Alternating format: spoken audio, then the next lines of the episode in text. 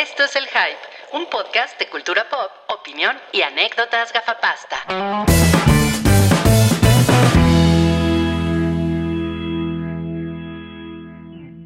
¿Por qué flemático, eh? Porque es Salchi, el flemático. Es uno- una de las personas que van a participar el día de hoy. ¿Cómo está Salchi, el flemático?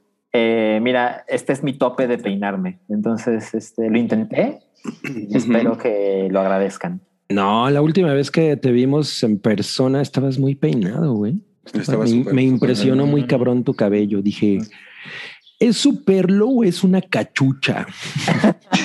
¿Qué, qué clase de halago es ese? Ah, Era un anuncio de los 80 de algún de Perto, Ah, algo así. Otra referencia que no entendí. no, pues no, es Exacto. como la de la de la escaleta. La Era de- escaleta y el esqueleto.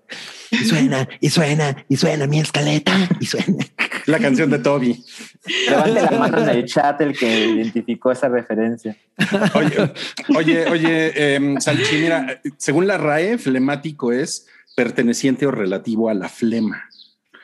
Que No, no, no, participa de la flema. No lo hubiera esperado. Entiendo. También es tardo y lento en las acciones Mm, y Mm. tranquilo e impasible. Órale. O sea, creo que te define muy bien. no, pues, muy bien. Suena como, como Inarito definiendo su cine, ¿no? Su cine de Inarito. Ese fue, él.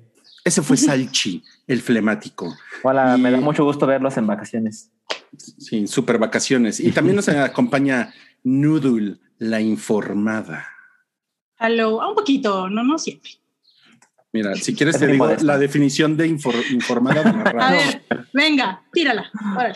Según la RAE, un inf- informado es, bueno, in- informado viene de informar, que es enterar o dar noticia de algo, Ah, fundamentar, inspirar, Uh, dar forma sustancial a algo. Oye, y no viene la letra de Informer. Si no es yo no. Alguien mumuna. A mí me gustan las obleas. me urge el soundtrack de El Hype. Sí, Featuring para que nos lo bajen. Exacto, exacto. Solo, solo 10 segundos de la canción y ya. Bye. Ajá. Si estamos teniendo problemas para que nos dejen arriba nalgas y tú quieres que nos sigan bajando. Esas nalgas arriba. Bueno, ok. eh, hola, hola, Noodle. Gracias por Hola. acompañarnos. No, gracias a ustedes por invitarme. Hola. Hoy, el día de hoy traes collarcitos. Ay, sí, hoy ando como, me siento como esposa de mafioso. Bling, bling, ¿no? El bling, bling. Bling. ¿De qué, es- de qué es tu camiseta? ¿Es de Mozart? Sí. Ah, mira, dice No. Amadeus, Amadeus, Amadeus, Amadeus. Órale, Cabri, Cabri está, está teniendo un throwback muy cabrón hoy. Sí. Alguien le puso shuffle a Cabri. sí, Y tú eres de los que cantaban Fuck me, Amadeus, fuck me, Amadeus. No, estaba, estaba muy chavillo para eso, para esas Ah, cosas. Sí, es cierto, No. sí, es cierto. Bueno, eh, esa voz tan sensual que acaban de escuchar, sensual, es la de Cabri, el mordaz. Un saludo a las 104 personas que están ahorita en el canal de El Hype viendo este episodio en vivo. Es el 372. Ey, un saludo a todos. Y por supuesto que está Samantha Rangel entre ustedes. Trátenla con cuidado. Anda en, anda en el sótano del Titanic, Exacto. no- ro- rozándose con el pueblo bueno. Sí, se ve que está, está bailando con Leo. que no rozándose Ajá. con Jack. No, pues no. Bueno, pero Jack es de ahí, Jack es del sótano, de hecho, ¿no? Sí, O sea, por claro, supuesto. pero pues eh, él, él tiene a Rose, ¿no? Sí, él tiene Pero ahora tiene a Sam. su- Exacto, tiene a Sam. de- Ustedes, amiguitos, voten. ¿Por quién se qued- ¿Con quién se quedarían? ¿Con Rose o con Sam? Oye, si él, si él tiene, si él tiene a Rose, ella tiene a Frijoles. Mira, mira, Roy, eh, mira, mira, Cabri, esa es la clase de chistes que funcionan en este pod. Oye, bueno, eh, yo sé que ustedes están esperando. ¿Por qué Cabri el mordaz? Vamos a leer la definición de la RAE. No. Mordaz, que corroe o tiene actividad corrosiva. No mames. No mames, podría ser Cabri el corrosivo. Eso es como Soy- de Carnage, ¿no? Sí, soy, soy como sangre de alien. Áspero, Ajá. picanante y acre al gusto o paladar. Que murmura o critica con acritud. Hubiera preferido ser Cabri el ácaro. Pues mira, ¿Qué yo soy emblemático, entonces no te fue tan mal. Y es Bueno, bueno, les vamos a presentar a nuestro, a nuestro personaje, el ácaro cácaro, que es el que anda poniendo las películas en Cinépolis. Y bueno, yo soy, yo soy, No. eh, yo soy Ru- Roy el Cuaresmeño. Ajá. Royal Cuaresmeño. ¿Qué, qué- qué- cuál es la definición de cuaresmeño? Que come Ajá. pescado en Semana En Santa. cuaresma. que come pescado en cuaresma. No, pues, la cuaresma, según la RAE, es el tiempo litúrgico de preparación de la Pascua de Resurrección. Madres. Yo soy, Órale. yo soy Rui el Cuaresmeño porque efectivamente he estado comiendo mucha tostadita de atún en estos días. Ya nos dijo Fando Chávez que Nalgas 2 está muy cabrón, aunque no se llama Nalgas 2, se llama Anos 1. Porque casi no hablamos de nalgas. Hablamos más del ano que de las nalgas, de hecho, sí. Sí. Oigan, Ok. pero muy, muy, muy bueno, ¿eh? Muy bueno, Nalgas. Efectivamente, ese es el, eh, el primer aviso parroquial del día de hoy. Está disponible en Patreon, ¿ya? Eh, en, en- en video y en audio. Somos, somos cinco personas, tres hombres y dos mujeres. Eh, Wookie, Cabri y, y yo. Y además nos, nos acompañan Anabel y Elsie. Y bueno, todas sus... todas Pero no Anabel Ochoa. no, no, Anabel Ochoa. No mames, No. Anabel Ochoa se murió, ¿no? Sí. ¿Es en serio? Sí, Ajá. ¿Hace poco? Eh, hace no ella es, pues, hace un, un- un rato considerable, como un par de años, ¿no? ¿O será más? Ujú. Ok. Pero La- ella es Anabel Venegas. An- Así exacto, Anabel Venegas, sí. Eh, sí, eh, nos gustaría mucho saber su opinión porque es un episodio diferente. Sí, yo, yo, he- yo he visto algunas eh, tweet reseñas y, y me siento como, como si yo hubiera salido en nuevo orden y de repente me dicen, vamos a hacer la secuela. Y, y- y digo, no, gracias, me lo ahorro. Y resulta que es como parásitos, ¿no? Entonces, yo no sé lo que está pasando. aquí. No, pues es que ¿No participaste tú, Salchi? No, no, no. Yo le dije a Rui, mira, las nacadas esas las hacemos este, Privado. en otro momento, ¿no? en privado eso estuvo peor. Las, oh, las nacadas me las haces en privado. Bueno, las platican en privado. Es la nueva serie de Ah, Netflix. Lo dije mal. Pero- Nacadas en privado. En, en Nalgas 1.0 éramos cuatro sujetos heterosexuales y dije, no, no, no, esto está terrible. Y, y literal me dije, bueno, si hay dos, si hay secuela, pues me la ahorro, ¿no? Y, y Rui me dijo, no, pues, ¿en serio no vas a ir? No, no voy a ir. Y ahora invitó a dos chicas y pues ya de entrada suena, suena más prudente. Lo voy a escuchar, lo voy a escuchar. Eh, Uy, te va a gustar, ¿eh? Pues, pues tanto así como prudente, no, ¿eh? No, Oye, bueno. nos Pero dijo- como en debate. Estuvo Ya bien nos dijo Maldrigal desde el sótano del Titanic. Noodle se ve muy guapa el día de hoy. Gracias, gracias. Etete. Ándale, te vienen a cosificar, Nudul. Cuidado, eh, que él les Ayer, dicho a la policía. Ah, no, ¿verdad? ayer hablamos de la cosificación. Bueno, no, está muy, está muy bueno el episodio. No. Eh, sí, bueno. Entonces es estamos- mus para Te escuchar. habló de todo. To- Totalmente, sí. Oigan, bueno, eh, tenemos super chat, amigos. El día de hoy no va a haber chelito o botello, pero mm, y además les debemos una rifa. Eh, no mames, les debemos una rifa. Mira nada más. Sí, Eh, a ver, a ver si la hacemos en estos días cuaresmeños. A ver si Gabriel Mordaz nos permite hacerlo en estos días cuaresmeños. Co- Acompañado siempre de el ácaro cácaro. de la carocaca. Muy bien. Pero de todos modos, nos, nos encantaría ver eh, actividad en el super chat. Si usted nos quiere dejar un, un dinerito, aunque el día de hoy no va a haber rifa, eh, pues en- encantados, encantados de, de leer sus comentarios. También vamos a leer comentarios del sótano del Titanic. Pero la verdad, pues para qué les decimos mentiras, nos gustan más los comentarios del super chat porque pues, hay dinero involucrado. ¿No? Porque dinero. Y dinero, exacto, exacto. ¿Y ustedes creen que el bling bling de Noodle se paga solo? Pues no. No, no, no. O sea, necesita el super chat, tantito amor en el super chat, no sean cabrones. Pero también lo reparto para todos. Hay que ser justos.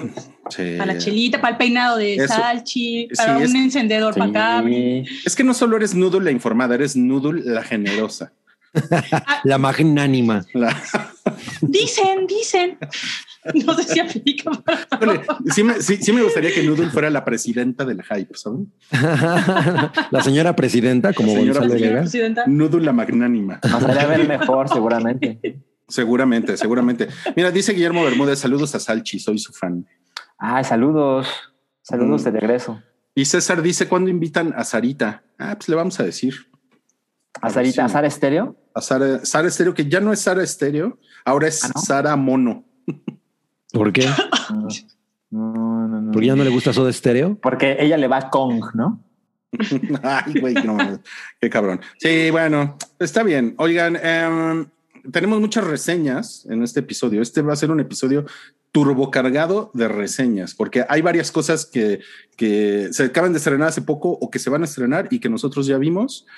Y pues entonces espérense porque miren, va a haber muchas opiniones. Hoy va a haber así como ocho salchiminutos. Así se las pongo. Va a estar cabrón. Va a estar muy, muy, muy, muy cabrón. Ok. Wow. Aprovechas tu salchu, salchiminuto, salchi, porque. Ajá.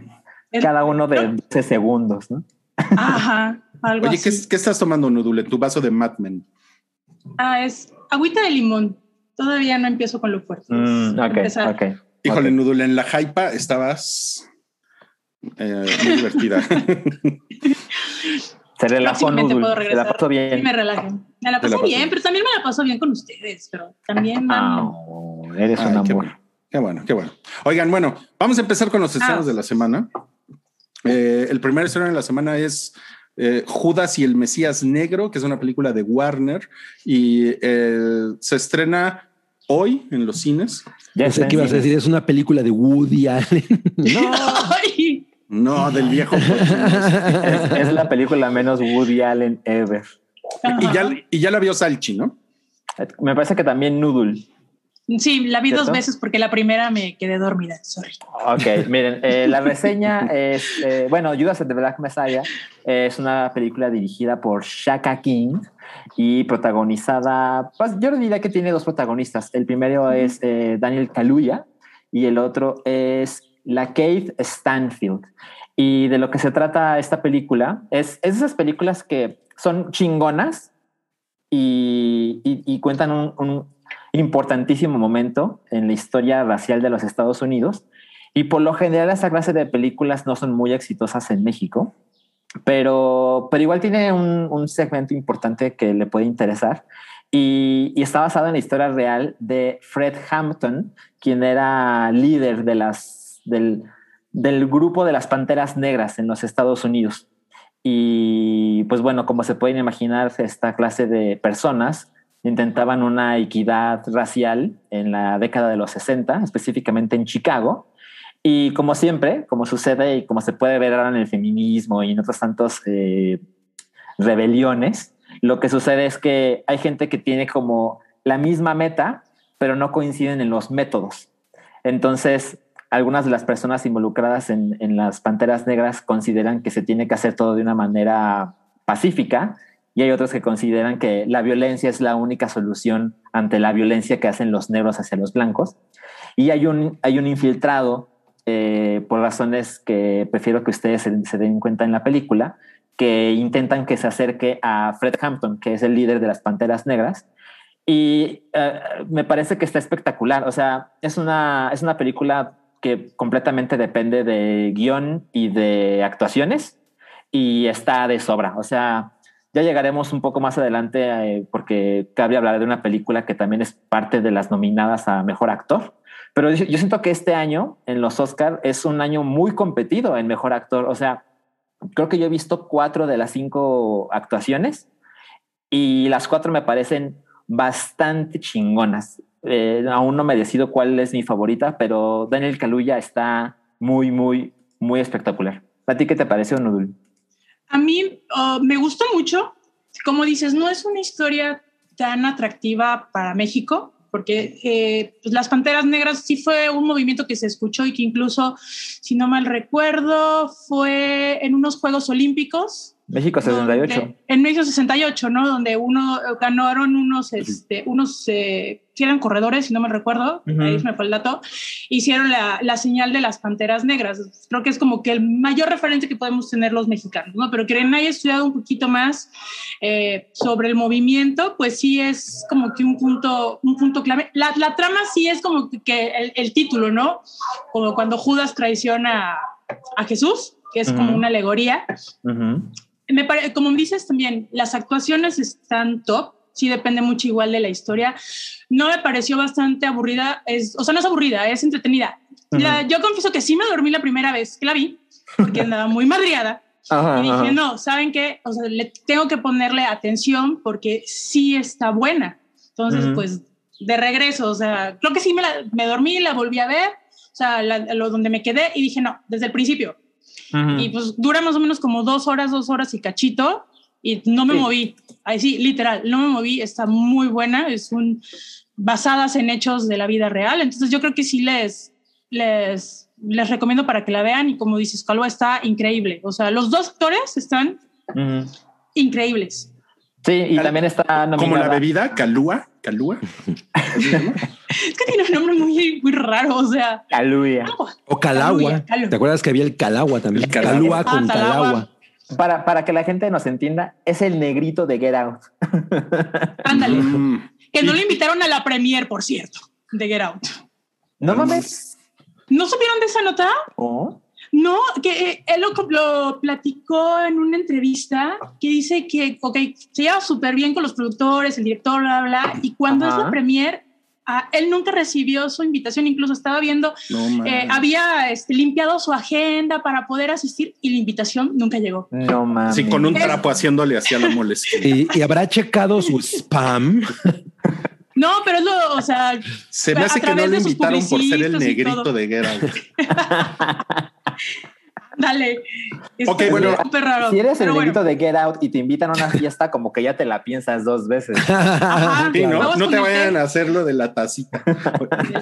Y bueno, este sí, eh, bien, vale la pena verla en cines. Muy cabrón, sí. Sí, altamente Ok. recomendada. Digo, siempre Bueno, hago, hago la recomendación de no le voy a insistir a nadie con que vaya al cine, pero, pero sí es una película muy, muy, muy chingona. Fácil es de las mejores del año, entonces para que lo consideren.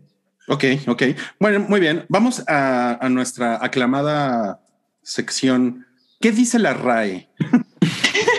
Magna. Núdula magnánima. Dice que tiene o muestra magnanimidad. Propio, carácter. característico de la persona magnánima.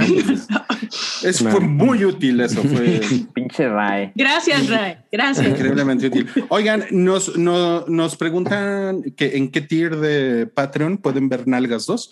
Pues lo pueden ver en un tier que se llama Podcast Temático del Hype, que es de 5 de cinco dolarito al mes. Ahí es donde lo pueden ver. Gracias por la pregunta. Tenemos aquí unos superchats. John Z. Saludo a Sam, que está enlodándose con el pueblo.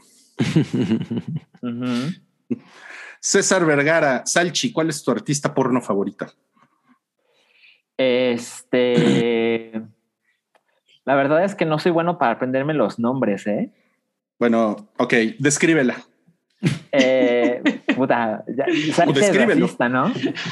Es blanca, eh, pelo castaño, ojos, eh, como que no me gustan mucho los ojos de color claro, o sea, verdes o azules, como que no es mucho mi onda. Y bonitas manos. es en serio. ¿Tiene, ta- ¿tiene digo, tatuajes o algo Eh, así? eso, eso soy muy flexible. Soy muy flexible en eso. O sea, no estás describiendo a una persona en especial. Estás describiendo a como el un prototipo de.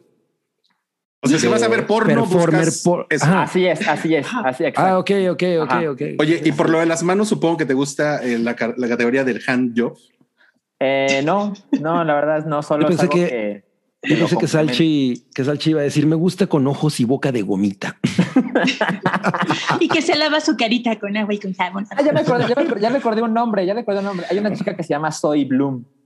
Ah, soy Ok. Bloom. Zoe, como, como la banda. Eh, Mm, Eh, Zoe, espacio Bloom, como, como Orlando Bloom. Pues, como Orlando Bloom. Si No, pues lo quiere ahorita, googlear. ahorita se los, se los googleamos. Ok, bueno, eh, también tenemos un, un super chat por aquí que dice Bernardo Morales, saludos. El sábado veré Godzilla versus Kong en cine después de un año sin ir al cine. Bien. Muy bien, bien. No, bien. pues vientos. Nuestra reseña va a ser con spoilers, Bernardo. Te vamos, te vamos avisando para que pues tomes tus precauciones.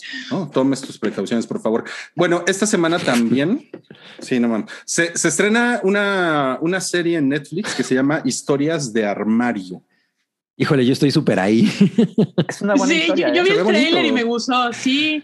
Sí, vi el ¿De qué trailer y eh, pues es, es esta serie surge de un libro que, que de 2014, pues es como un libro de mesa que es una recopilación de más de 60 historias que hizo la autora, que ahorita no recuerdo bien el nombre de la autora, Eh, pero hizo una recopilación de 60 historias en las que la gente narra su relación con la que resulta ser su prenda favorita, ¿no? O sea, esta blusa es inmensamente especial para mí y es mi favorita porque y tiene alguna historia que contar aparte, a partir de la prenda, ¿no? Entonces, eh, al parecer son ocho episodios de media hora cada uno y en esta primera temporada la serie en inglés se llama Warren Stories y en español le, le pusieron historias de armario y la neta es que el tráiler me gustó un chingo. Yo creo que es una cosa que le voy a llorar cabrón.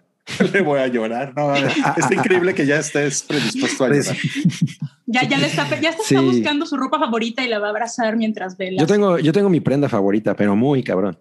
Suena, Sí, como- suena algo muy humano. Me- a mí me, gustó mucho cómo lo presenta el tráiler, justamente. ¿no? Es Sí, a mí, a mí también. Es de esas cosas que, o, o sea, yo obviamente como surge de una publicación que ya existe, ¿no? Eh, pero bueno, la idea es como, güey, ¿por qué a nadie se le había ocurrido esa idea antes, no? O a lo mejor no de esa, no de esta manera. Y tengo la impresión, porque no, no me metí a investigar demasiado, pero tengo la impresión de que eh, obviamente hay entrevistas a personas, norm- bueno, a ciudadanos comunes, pero también hay, entrevistas como a celebridades, ¿no? Sobre su prenda favorita. Eh, entonces, bueno, pues se, se, se ve interesante. Se ve como algo que, como cozy and warm. Sí. De acuerdo. Como un buen suétercito, ¿no? como exacto, como un buen Ajá, un- suétercito. o un vestido. Bueno, yo tengo un vestido que era de mi mamá, te cuento el dato, pero nunca me quedaba.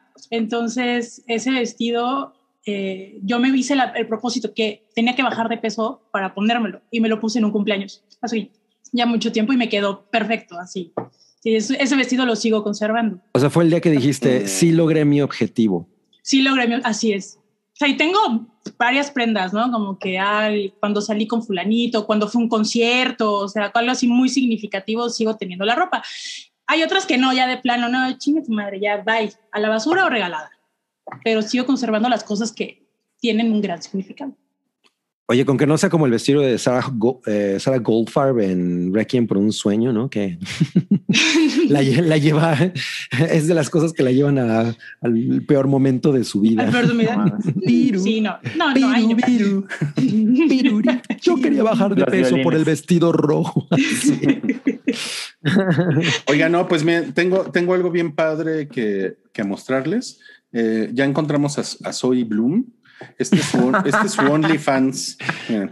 Órale. Ah. ¿es OnlyFans? Es su OnlyFans. Sí. Miren, miren qué bonito. OnlyFans. Yo nunca le he dado dinero a Soy se ve, Pero ahora le ah, puedes dar. se ve Se ve chula. guapa, ¿eh? Ajá. Se ve como de Victoria's Secret, ¿no? Es lo que yo iba a decir, se ve muy Victoria's Secret. es cierto. Tiene el perfil. Digo, también esa foto Sí. ayuda.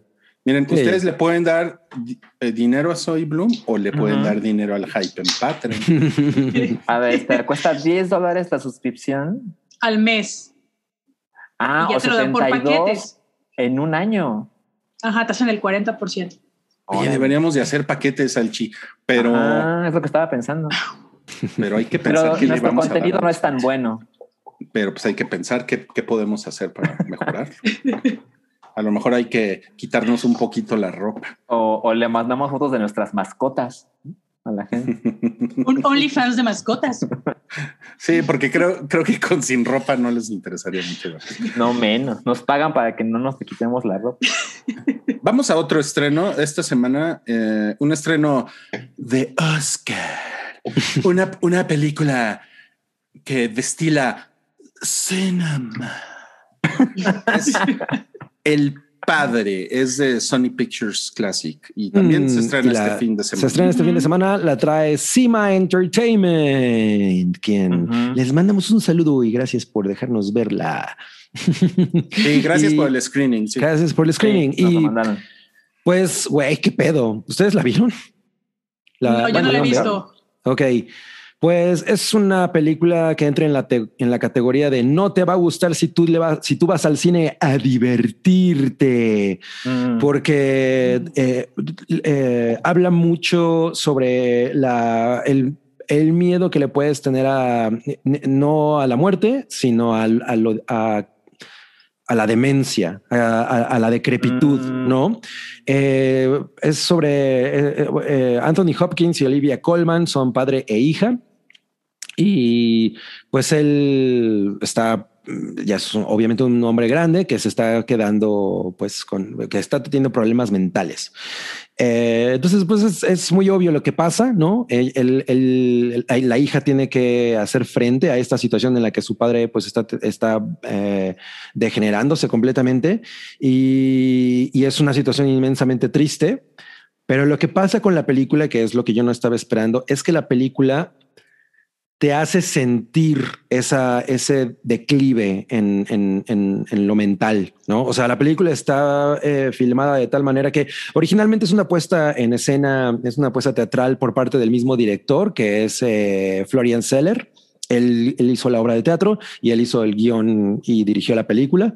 Y, y lo que, y justo lo que se encarga es de hacerte sentir es eh, la confusión y la, y la angustia, porque tiene un, un- una, unas características interesantes en la manera en la que está filmada, de, de- de cómo poco a poco te, va, te vas quedando, eh, eh, o sea, te vas separando de la realidad y te vas separando de tus seres queridos la, la demencia, ¿no? Entonces, eso tiene una manera de transmitirlo que, que se siente muy, muy cabrón y, y pues te, y te quedas así como, güey, no mames, o sea, probablemente no, no todos vamos hacia, un, hacia una situación de demencia como la que, la que tiene Anthony Hopkins en esta película, pero bueno, la idea de, de empezar a perder tu personalidad, tu humanidad a partir de, de, justamente no, no reconoces el lugar en el que estás, no reconoces a, tus seres queridos, no te reconoces a ti mismo. O sea, eso poco a poco se va transformando en una, en una ansiedad muy, muy perra. Y la neta es que la película lo hace de una manera muy cabrón en, en,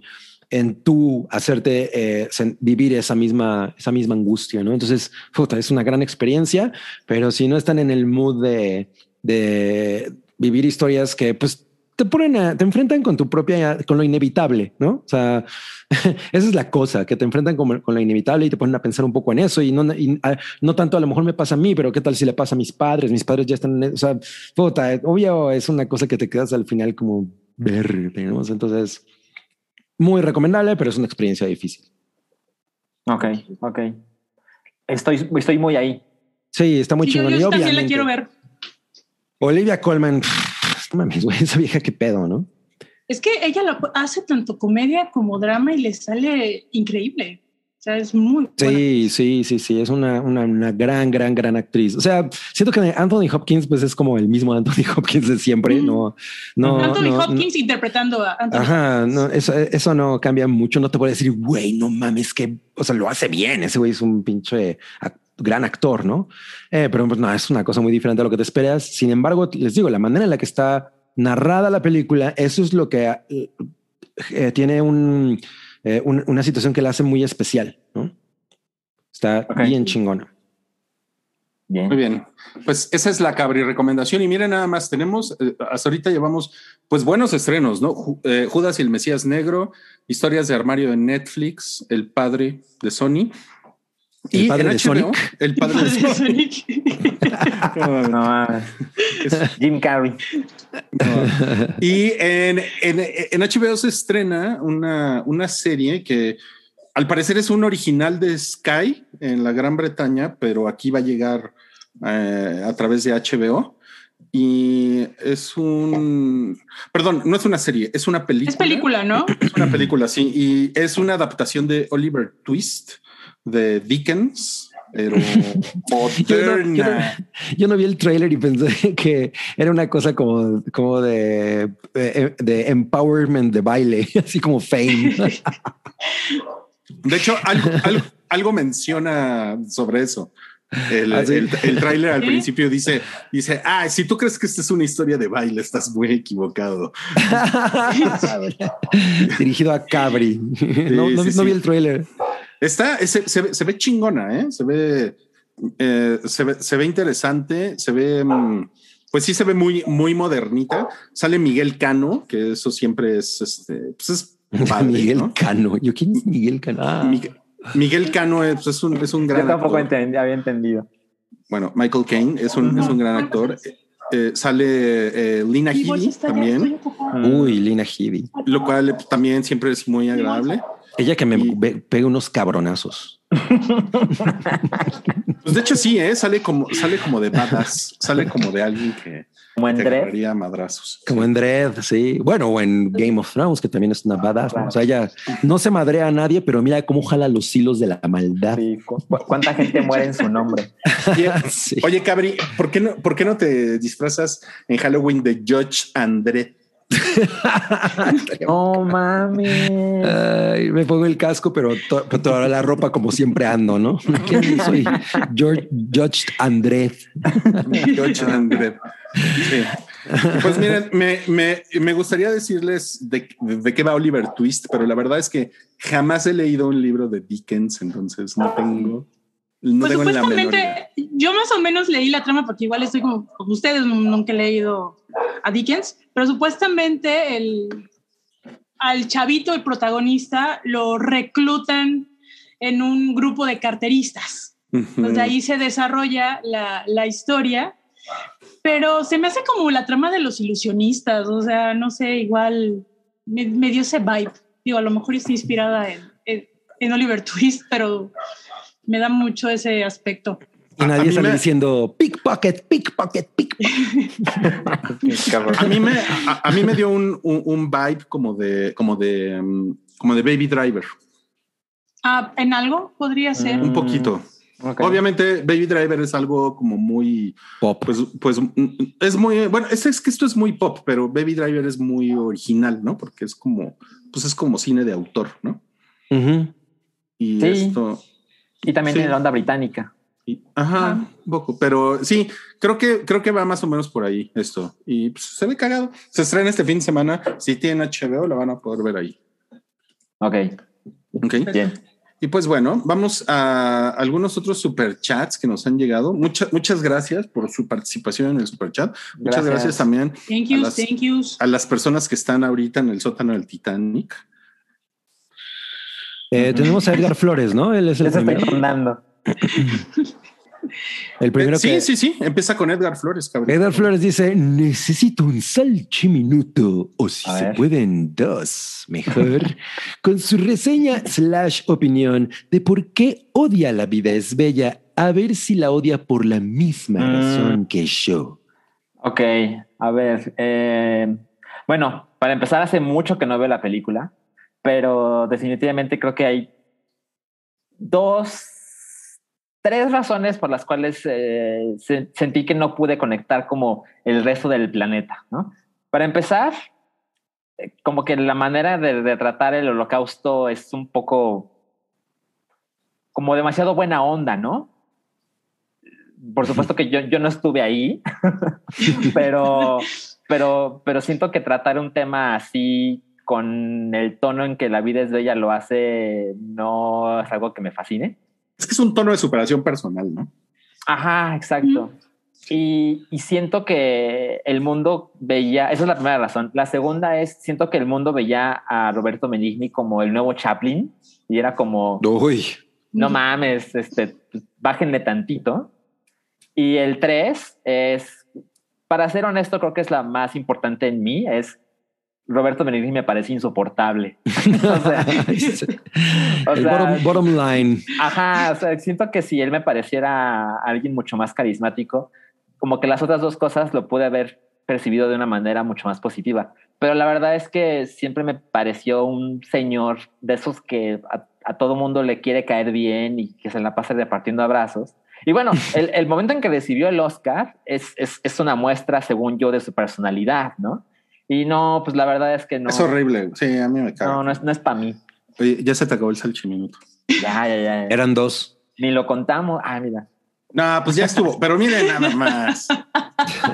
Ahí está. La gente ahorita en Jueves Santo, espíritu cuaresmeño, micheladas, tostaditas de pulpo, ¿no? echando el baile en el sótano del Titanic. Oye, oye, John Jr., yo sé que nos estás escuchando. ¿Puedes en este GIF pegar en la cara de Kate Winslet la carita de Sam? Sí, exacto. Va a estar increíble, increíble. Oh, favor. está poca madre, sí. Ok, tenemos otro superchat, ¿no, Cabri? El de eh, Blas Chacón. Dice, saludos Blas a todos. Eh, saludos a todos. Cabri, ¿cuál es tu peli de Godzilla favorita? Para mí, Shin Godzilla la mejor, más interesante, un poco de aire Evangelion Lovecraft. Ok, pues es que yo tengo una favorita. Eh, o- original, ori- la película original, pues no mames, obviamente es una película maravillosa. La, la vi hace poco porque ahí tengo la Criterion. Ujú. Y no mames, amo muy cabrón esa película. Tiene una vibra muy particular. O sea, sí, sí, de pronto parece una película de horror, incluso, ¿no?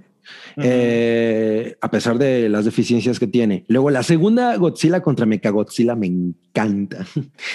Me gustó un chingo esa Go- Godzilla 2000, esa una que incluso estrenaron en esa película. Recuerdo que la vi en un Cinépolis y, fui- y salía así. "Yes". Según yo, fue la última película de Godzilla que vino o sea, a América antes del remake. Ah, exacto. Sí, sí, sí, sí, sí, sí.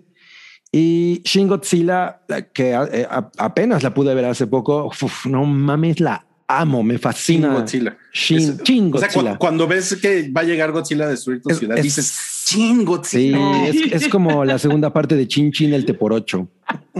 Y Ya se, acabó el, ya se te acabó el cabriminuto. Gracias. Ah, bueno, gracias, esas. gracias. Pero miren, miren lo que tengo para todos ustedes. Diri- otra vez. Una toma, Ahora, pero es una ahora, toma ahora. diferente de Sam. Ah, ahora es el Sam tap. bailando, Sam bailando, porque llega Leo y poco, le dice, Sam. llega Leo y le dice, vente para acá, Sam, vamos a bailar en el sótano del Titanic, vamos a echar un taconazo, popis. Pero le dice, vente, vente, vente para acá, Rangel.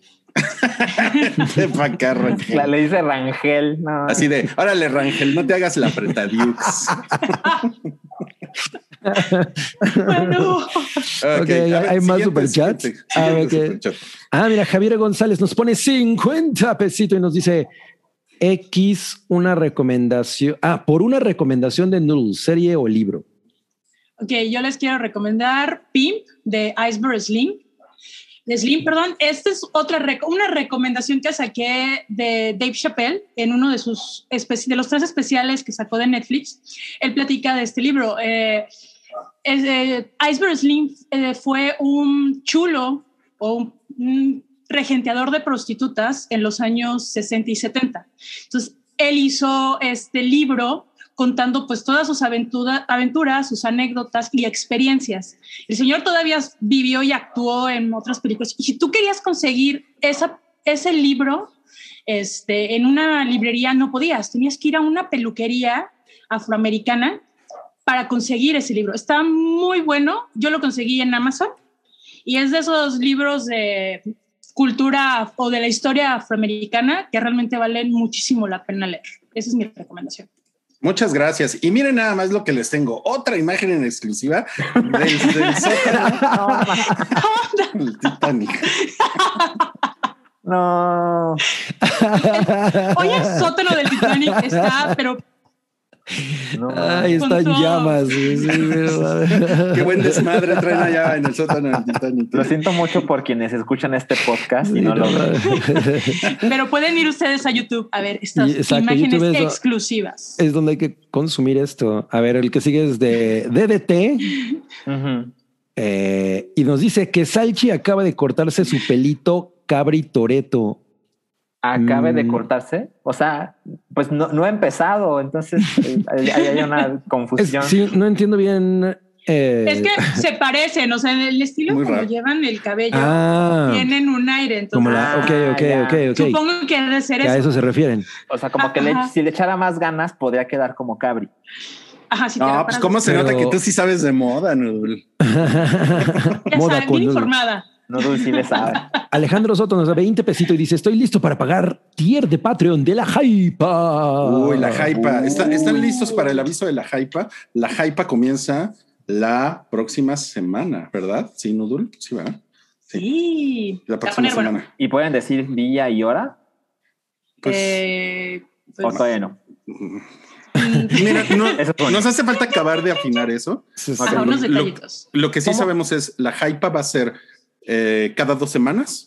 Va a ser un programa aparte del hype, o sea, es la hypa. ¿no? Les van a cancelar o van a sustituir al hype normal, porque muchos piensan eso. Y no, chavos. No es así. Exacto, exacto. No, No, es, no, no. un- es otro producto. Las Es chicas de la hype van, van a poder venir al hype, pero los chicos del hype no vamos a poder ir a la hype. ¿Y qué, ¿Y qué si me disfrazo de enfermera puta zombie? Puedes ir a la hype. Oye, ¿Pero por qué Rory está tomando decisiones de la hype sí, sí, ahora. aquí? Pero lo estoy haciendo por ustedes, pendejos. Oye, a mí se me hace que Samantha.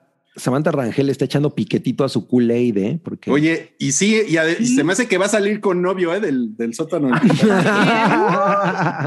Ten Con cuidado, varios eh. pretendientes, ¿eh? sí, eh, porque son bien canijos ahí en el sótano. va a salir con muchacho. Oigan, bueno, em, vamos a pasar a la siguiente sección que es comentarios de cosas que vimos en la semana. Miren, vamos, vamos a platicar de vamos a platicar de Godzilla contra Kong, de Invincible, de Haunted Latinoamérica. O sea que aquí- nos, nos vamos a escocer un poquito por aquí. Les avisamos, es con spoilers, Godzilla contra Kong. Entonces, Así es. eh, si no la han visto, por favor, pongan pausa. Esta es la Eh, señal. Ajá. Cuando hacemos esto es que inician los No, spoilers. no, no, no, ya sé. Mejor que salga el, mejor acercas al qué monito que tienes ahí atrás. ¡Ay, cosita! Cuando el qué monito se acerque, Está un poquito más lejos de lo. Sí, spoiler, spoiler. El, el hijo de King Kong. Y para, y para las personas que nos escuchan eh, en audio, en Spotify y en Apple Podcast, bueno, pues les vamos a avisar, ¿ok? Pero desde este momento, considérenlo. Eh, lo sentimos, no sé. Sí, ok.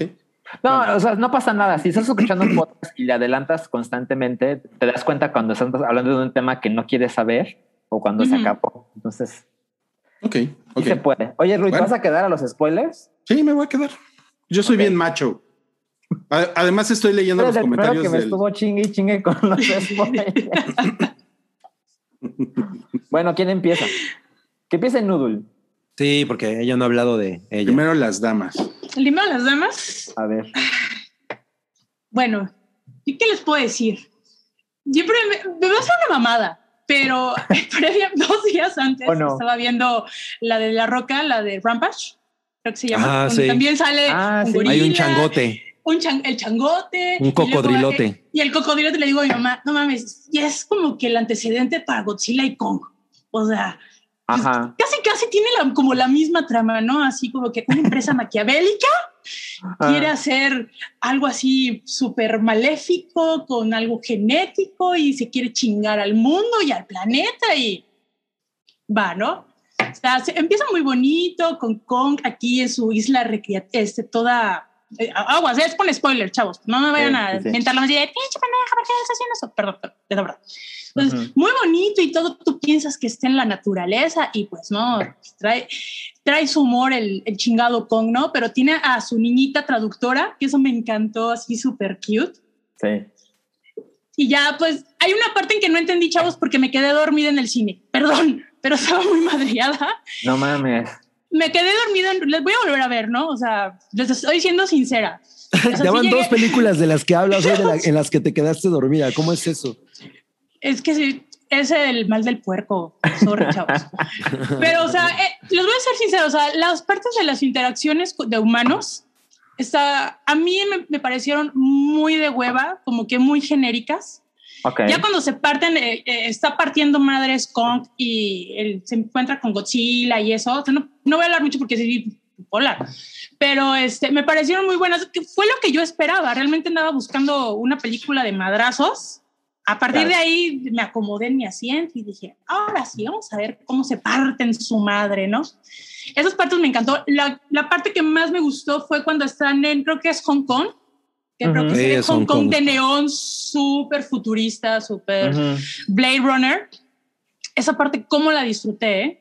Pero yo estaba al pendiente de las personas que estaban corriendo y caminando ahorita. Es como que no mames, ahí va a pisarle Godzilla y va- justamente en medio, ¿no? Yo preocupada de, ajá, y, y la gente vivió, este. No, ¿Qué pedo? O ¿a, sea, poco, ¿A poco nunca has jugado en que vas caminando y pisas la raya y luego pisas la otra raya y pisas así? ah, no, Tienes obvio. que caer sí. exactamente donde. Eh, Sí, pues Godzilla estaba así haciendo eso. yo estaba así, ¿qué pedo? O sea, la pobrecita, la Godzilla es como o- Rainman, ¿no? No le gusta pisar la raya. Ajá, y, y luego así como los edificios vacíos, ¿no? Y yo, pues qué tan rápido de, de evacuaron, el- Evacuaron. El, edificio. Ajá. Luego la Ok. otra parte, este, cuando van a la Antártida y que la Ujú. niñita le dice, pues métete al hoyo.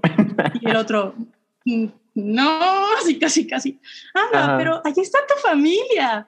Y ya como que lo convence y dice, ok, va. O sea, eh, las naves están, esa parte está súper chingona y ya cuando el, el mundo subterráneo, sub, sub, subterráneo, Hollow este, donde están, ajá, el Hollow Earth, donde ya están así este, todos los gigantes, animales gigantes, esa parte está muy padre, igual como es a la inversa, cuando él avienta la piedra, Kong avienta la piedra y como que se eleva y se invierte, esa parte está muy chingona. Me recordó mucho, hay una película donde sale Kristen Dunst, no recuerdo el nombre, que son igual como de dos mundos y es un dos mundos invertidos, o sea, está el de arriba y está el de abajo. No me acuerdo cómo se llama, les déjenme les paso el dato, me recordó mucho a, a esa película.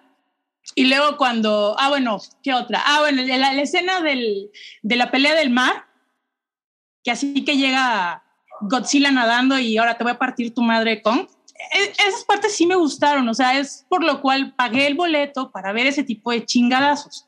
Pero sinceramente la- las interacciones de Mia Bichir, o sea, es como que ese, ese villano que no es villano, pero sí es villano, pero es muy malo, pero malo en el sentido de patético, que no hace al final, no hace nada y tiene una muerte pues super X.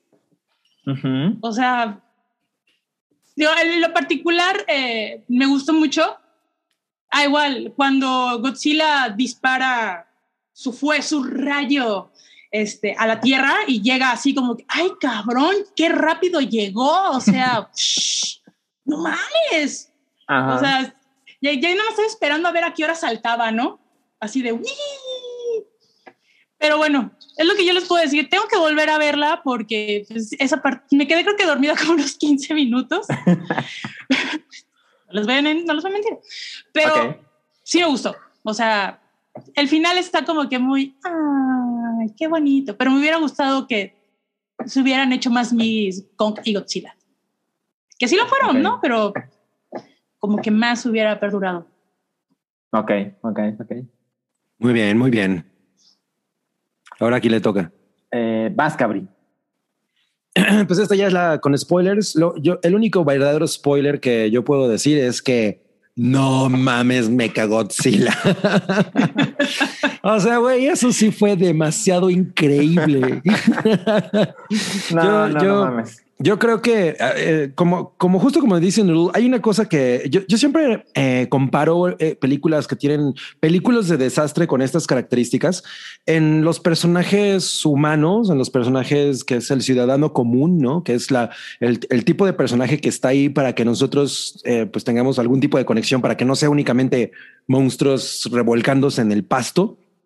Eh, y creo que una película que hace ese tipo de personajes que es igualmente absurda y los personajes son igualmente ridículos, pero lo hace muy cabrón, es Independence Day, ¿no? O sea, creo que incluso nos, aprendi- nos aprendimos los nombres de los personajes, ¿no? O sea, Will Smith es el Steven Healer, o sea, eh, eh, tienen, tienen dimensión esos personajes y son, y son absurdos y son, están ahí para cagarte de risa y bla, bla, y bla, bla, pero están muy bien trazados y, y sus historias son interesantes.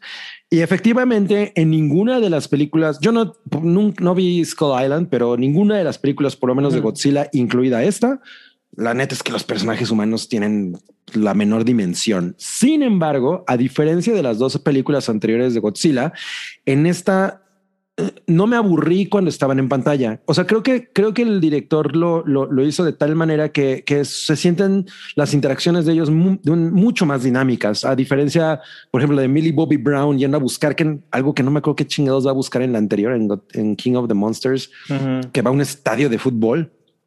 Yo, güey, quiten esa mamada. O sea, Sí. estoy aburriéndome muy cabrón. Aquí yo no, tu- no, no lo sentí tan- pesado tal, y, y, y tal vez porque son, mu- son mucho más dinámicas es- esas escenas, son más Ujú. cortas, eh, o sea, tienen, eh, están editadas de una manera un poco más, eh, pues sí, dinámica, ¿no? Entonces creo que eso, eso ayuda mucho. Una cosa que tiene esta película es que sí hay escenas, están filmadas de tal manera que, que, que hacen como que nunca habías visto eso. Por ejemplo, justo lo que decía Nurul, hay un, hay un, debajo de la tierra hay un mundo que pues, está como un, está uno encima de otro y es como un espacio, ¿no? Ese, eso en IMAX se ve espectacular. O sea, es una, es una experiencia muy cabrona. Y de igual manera, eh, todas las, estas partes que tienen Hong Kong, que, es, que, que obviamente son muy reminiscentes de Pacific Rim, eh, eh, eh, la ciudad se ve inmensamente brillante, maravillosa. La cámara se mueve, ya lo había dicho la vez pasada, se mueve de tal manera con los monstruos que tú sientes perfecto cuál es el movimiento que están haciendo y no te desubicas nunca. Y creo que eso la hace muy grande. Millie Bobby Brown actúa exactamente igual que en las anteriores, pero como les digo, el, el espacio que le dan y la manera en la que la tratan es muy diferente, ¿no? No es esta cosa súper seria como en las anteriores, sino le pusieron a dos tontitos al lado que pues, sí, esas, esas intervenciones son absolutamente ridículas e innecesarias, pero yo no, no me aburrí, digamos. Claro. Eh, pero bueno, hay una parte, lo que hablan es eso. eh, el, el verdadero malo para lo que estaban preguntando es Mechagodzilla, ¿no? Porque Demian Bichir crea a bichir. Mechagodzilla. Eso es Me- Godzilla Bichir, ¿no? Ajá.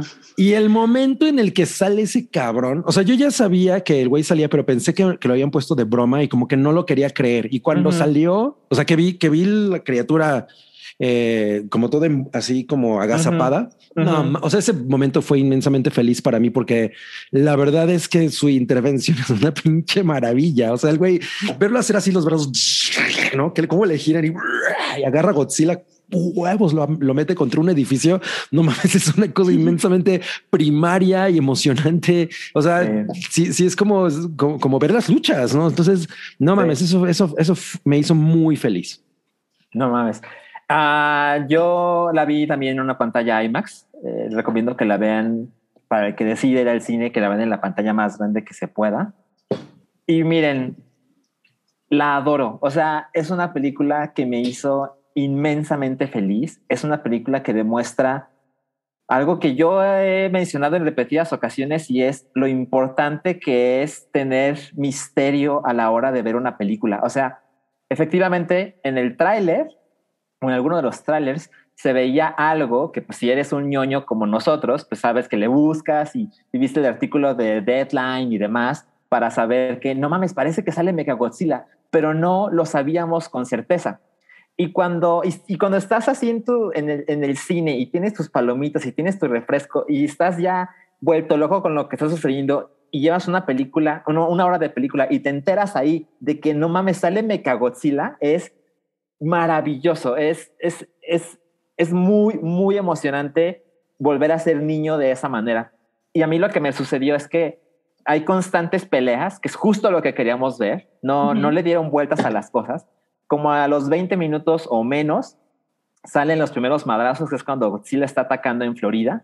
Y siento que la película y el director saben, güey, la gente quiere ver los chingadazos y vamos a dárselos en chinga, ¿no? Y en repetidas ocasiones. Eh, siento que tengo muchas cosas que decir de la película. Me parece sorprendente que el mismo director de esta película es el que hizo esa mierda de Death Note, que es fácil, ¿Sí? una de las peores películas que yo he visto en la vida. Y por supuesto, a mí me importa Death Note, entonces se hace peor el dolor, ¿no? Pero también tomando en cuenta lo que amo a Godzilla y ver que este cabrón lo hizo espectacular, es no mames, te adoro y quiero ver la siguiente cosa que vas a hacer. Eh, siento que, por supuesto, que lo peor de la película son las intervenciones humanas, sobre todo las de Millie Bobby Brown. Menciona, uh -huh. menciona Santiago, que yo le tengo mucho cariño, pero para mi desgracia es Team Kong. Dice, amigos, conviértanse el Team Kong, que Millie Bobby Brown sea Team Godzilla suficiente para que se den cuenta de que están del lado equivocado. Mira, veo tu punto, pero la verdad es que Millie Bobby Brown es una pendeja entre los billones que amamos a Godzilla. Pero la historia de Millie Bobby Brown es particularmente estúpida. Le contaba a Cabri, no mames, tienen un dispositivo que le permite llegar al otro lado del planeta Tierra. Ajá, o sea. Que no está diseñado para humanos porque no tiene asientos, no tiene trajes y va como a 12 mil kilómetros. Sí, o sea, básicamente es una caja, ¿no? O sea, Ajá. Exacto. Y Molly Bobby Brown llega así como sin jet lag ni nada. O sea, llega, llega Ella bien fresca, así, súper. Sin jet, ajá, como sin jet bueno, lag, sin eso- nada. Eso es súper estúpido y el papá de Millie Bobby Brown no tiene ni idea No. nunca de lo que está sucediendo. Así de, ¿y dónde estás? Es que estoy en Hong Kong. Y el papá, Ajá, exacto. ok, corte A, se reúnen. Y así de, güey, pues ¿en dónde estaba el papá? O sea, estaba en Florida el papá. su- o sea, también se metió por esa ese túnel y llegó en chinga. O sea, Ajá, exacto. Hay muchas incoherencias realmente. Pero siento, como, como Cabri, que las intervenciones humanas nunca están a suficiente nivel para entorpecer el espectáculo de, de- de la película. Y, y- y me parece que lo peor, lo peor de la película es el poco interés que le pusieron para estropear a Mechagodzilla. Porque yo en las peleas, literal, me sentí como los señores que ven el box y que le hacen así frente a la tele. Les juro que yo estaba así viendo los madrazos y cuando se someten y se agarran y se estampan en los edificios, yo estaba así, no mames, qué cosa más carona. La escena del portaaviones es espectacular, chingón, ¿no? Lo adoro. Y yo, Team Godzilla, estaba muy contento de que vence a King Kong. No tenemos dudas de que vence a King Kong. Y llega el punto en que King Kong dice, güey, me diste en mi madre, ya no puedo más, ¿no? Y luego aparece Mechagodzilla y por supuesto se unen los dos monstruos para madrearse al monstruo en común. Pero el modo, o sea, el poco interés que le pusieron para que este niño agarre la pachita del negro y se lo ponga en la máquina para darle un cortocircuito a Mechagodzilla es increíblemente pendejo. Y es como, O sea, es como que tienes media hora adivinando el password y no se te puede ocurrir. Vamos a vertir líquido para Eh, chingarlo. O sea, O sea, Es muy primario. La corporación Apex que se gastó el, el PIB de toda Centroamérica para hacer este robot y de repente le pones unos 30 mililitros de un líquido y ya me Godzilla no sabe qué hacer. Es como, ay, no ¿por qué te esforzaste tan poco en esa parte? Pero no importa, porque todo lo que ofrece es brutal. Y no mames, la muerte de Eiza González es así, no mames. Nunca va a ser algo más divertido en su vida esta mujer. Es increíble. Sí. Yo me la pasé muy chingón. Yo, yo la única queja, bueno, no, tengo, tengo tres quejas, eh, pero, pero la, la más pesada para mí es que, que, que te la dije, Salchi, creo. Eh, en- por lo general en las películas de Godzilla, eh, cada película obviamente Godzilla muestra una eh, habilidad nueva Ujú, ujú. y aquí no pasa, ¿no? Eh, y eso es una cosa que, o sea, Godzilla sigue siendo el mismo tipo de la película pasada, ¿no? Ujú. Eh, no hace nada nuevo. Pero- y eso ah, como que me como que me molestó un poco porque a mí me, por ejemplo, en Shin, en Shin Godzilla tiene un, un poder nuevo, como una capacidad nueva que no mames, es maravilloso verla.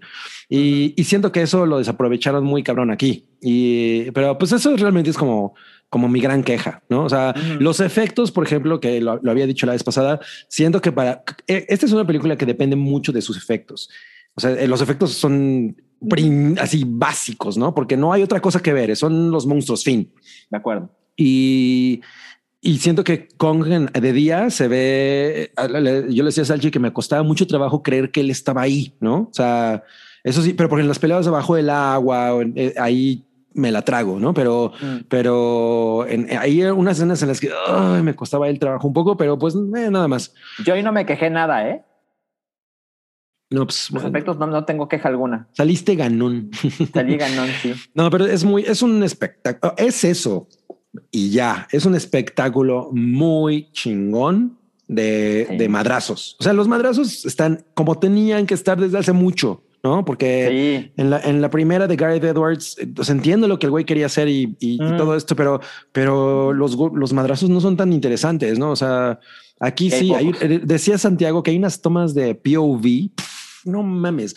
Hay un momento en el que lo, lo- te- para, para que sientas la escala de la madriza, te ponen a bordo de, un- de uno de estos como, trans, como transbordadores o navecitas Ujú. que desafían ¿no? la gravedad. Ujú. Y estos dos güeyes están agarrando a madrazos Ah, y tú, sí, y tú estás a bordo de esa madre y pasas al lado de la boca de Godzilla. No mames, eso sí estaba yo así de ¡guau! No, y en No, IMAX se debe haber visto más No cabrón. mames, en IMAX es, en veía IMAX es brutal. espectacular. Wow. sí, es, es así de yeah. Entonces, eso es lo que esta película hace bien, ¿no? Es, un, es muy emocionante. Sí, muy cabrón, totalmente. Ujú. Y, Sí, y o sea, cumple con para- los madrazos. Totalmente. Y solo para terminar lo de, lo de Kong y Godzilla, ah, me parece que es, es cierto lo que dice Cabri de que es una lástima que Godzilla no tenga una nueva habilidad, ¿no? Pero por otro lado, siento que como le dan a, a Kong su hacha, y a Kong la verdad es que le ayuda, o sea, de repente salen los jets y le avientan cosas a Godzilla, le avientan misiles y demás. Godzilla creo que parte de lo que lo hace ver tan poderoso es a él no le ayuda a nadie, o sea, él es el mismo de toda la vida. Sí, sí, sí. Yo no le- puedo solo, gracias. No tiene un hacha, no tiene los, los jets a su favor, no, no, no. Y se madrea a King Kong. Entonces, pero una cosa importante es, yo como fan de Godzilla estoy muy contento con que haya vencido a Kong, pero la película claramente hace que ambos bandos salgan muy contentos de la sala. Sí, totalmente. Sí. Porque, porque pues la, el, la última risa la tiene Kong, ¿no? Así es, así es. La última carcajada es de Kong. Creo que es hora de poner el que monito. Sí, y, Ajá. y bueno, y nomás voy a decir, esa, esa última carcajada de Kong, no mames. No, no. o sea, el güey así, no mames, o sea, es como de, es muy visceral todo. es muy visceral, sí. Y bueno, eh, aquí tenemos a... Qué bonito, indica que se acabaron los spoilers. No mames, me, me encanta lo profesionales que son, están muy cabrones. Mira, hay una invitada en el, en, en el Ajá. cuadro de Rui. En el cuadro de Rui. Le está haciendo reverencias. Hija de tu madre. Creo que, creo que It Follows rejuveneció. A ver, It follows rejuveneció. Ya, ya se puso en mute. Mira, eh, Sí, a- Arroyo Lindbergh dice que el ganador es Grupo Carso, que, gra- que- que ganó la licitación para reconstruir Hong Kong. Oigan, no mames, me, me, me, me están preguntando aquí cosas técnicas, ¿no? Y yo. ¿Qué cosas técnicas de Godzilla y King Kong? Ajá. ¿Cómo le hace Kong para que cargue el, el hacha Godzilla? Me usan, me usan. Oigan, bueno, pues. eh, La- muchas la- gracias. lo que pasa es que Muchas Godzilla sí era por su reseña. digno de cargar el hacha, Sí, como. Thor. Era como el Mjolnir. Muchas, muchas gracias por, su- por su reseña y por ser unas personas tan profesionales. Podemos volver entonces a la programación habitual del hype. Recuerden que estamos ahorita en vivo. Miren qué bonito. No No, mames. Uy. Ah, mames. Eh, qué padre chaleco traes, Nudul. Te digo que bien a la moda, tú fashion. sí sabes de moda. Tú sí sabes de moda. Obvio. A ver, ¿quién, por- ¿quién es Rui? ¿Quién es Rui? ¿Cómo se llama? Leonardo Ese es Leonardo. Es el líder de las tortugas ninja. Ah, Y es bien aburrido. Es bien aburrido. Ay, seguro está chiludo. ¿Quién es Cabri? Miguel Cabri, Ángel. Miguel Ángel, eh, Miguel que Ángel. completamente es Cabri. ¿Quién es Salchi? Es Rafael. Rafael. Es, es mi Ajá. tortuga favorita. Él es el técnico, digamos. No, el técnico es Donatello. Ah, no, sí, es cierto. El, morado, el- sí. sí, eh, Rafael es el badass. El técnico es Donatello, es- exacto. O sea, Toby es el técnico. Ajá, es el No, pues estamos jodidos. chair. O sea, si Salchi es el badass y Toby es el técnico, estamos jodidos. Salchi es el que en la primera película tiene la escena. Sí, O sea, la exacto. mejor escena de toda la primera película es la de Salchi. Ujú, es cierto. Es- uy, no mames, esa escena siempre me hacía llorar. Ay, Yo no, lloro mames. con todo. Gabriel lloró. No mames, No sí. hagan eso, Lloraste con Godzilla Rafael. vs. Kong. Es muy sensitivo, Cabri. Oigan, amigos, recuerden que tenemos super chat, por favor, si quieren de- seguir dejando ahí su- sus pesitos o sus dolaritos o sus coronas danesas, ahí, ahí los estamos esperando. Samantha acaba, acaba de poner 666. Puso 66.66. Neme, Sí. pinche Julia me hizo brincar de miedo. No mames. Oye, no, man, y a, mí, y a mí también, sobre todo porque quiere, quiere que detenga el stream para ir a ayudarla con algo, a conectar No, un no cable, mames, güey. No, no, No, pues no se puede. ¿no? No se puede así, no se puede chinga. Oigan, bueno, vamos a pasar al, a, a la siguiente reseña, que esta me toca a mí, porque creo que ustedes no vieron Invincible, ¿verdad? Eh, No. Yo apenas voy en el segundo episodio. Ah, ok. Mm. Yo, básicamente yo igual, a mí me falta el 3. Lo que pasa es que Amazon, Amazon subió los tres primeros episodios. Ah, Aquí es donde nosotros tres nos vamos al baño. Ajá, Pueden irse ay, al baño si quieren. Pueden irse al baño. Vayan al baño. ¿Ustedes tres? Yo sí ¿Por voy al baño. tres? Ah, Pues ¿quieres ir al baño, Nudul? No, ¿Quieres no, no, yo soy el- Te vamos a abandonar. ¿Quieres hacer Solo de te la queremos pipí? dejar solito. Ah, pues déjenme solo. Gra- Bye, Cabri. Qué bueno, pa- qué buenas, no mames, qué buenas bermudas trae Cabri. Sí, ¿eh? él él está en Cuaresma, digo, en Se me hace que- Semana se- Santa. Se fue un Airbnb en Cuernavaca. Se me hace que sí, ¿eh? Oigan, bueno, es esta serie Invincible de, de Amazon Prime Video, con, que es una, es una serie animada para adultos y el responsable es Robert Kirkman. Y hay muchas cosas, yo no había leído muchas cosas de la serie y solamente me, me- me- pues me atraía lo que se veía en los trailers y, y en los carteles y ya, pero sí se nota muy cabrón que es, es como los amigos de The Walking Dead, ¿saben? O sea, Ujú. que, que- que hizo Robert Kirkman en la serie a lo largo de los años que están aquí presentes. O sea, por ejemplo, sale este, el personaje principal es Steve Yeun, que quien, quien fue El Glenn, nominado al Oscar. el, nomi- el ahora nominado al. Oscar, Ahora pero, nominado. pero, pero que muchos conocemos por, por haber sido Glenn en, Ujú. en- en The Walking Dead. Eh, está por, o sea, salen, por ejemplo, el, el pelirrojo al que agarran a batazos en Walking Dead. ¿no? Sale Sasha de Walking Dead también. Eh. no mames, estás muy cabrón, cabri. Saben que muy, muy, muy poquitos spoilers. No es, no es mi intención darles muchos spoilers, pero eh, un poquito de spoilers nada más. Pero miren, el elenco está espectacular, el elenco de voces. Sale, sale Mark Hamill, sale J.K. Simmons. J.K. Mm. Simmons es el, es, el, es el papá de Invincible. Suenan unos gritos, se meten unos gritos. Sí. Es la Sí. tele, ¿no? no, es mi hija y sus amigos echando desmadre. ok. Sale Gillian Jacobs, eh, que no sé si, la, si la recuerdan Claro. ustedes por, por aquella serie de comedia romántica de Netflix.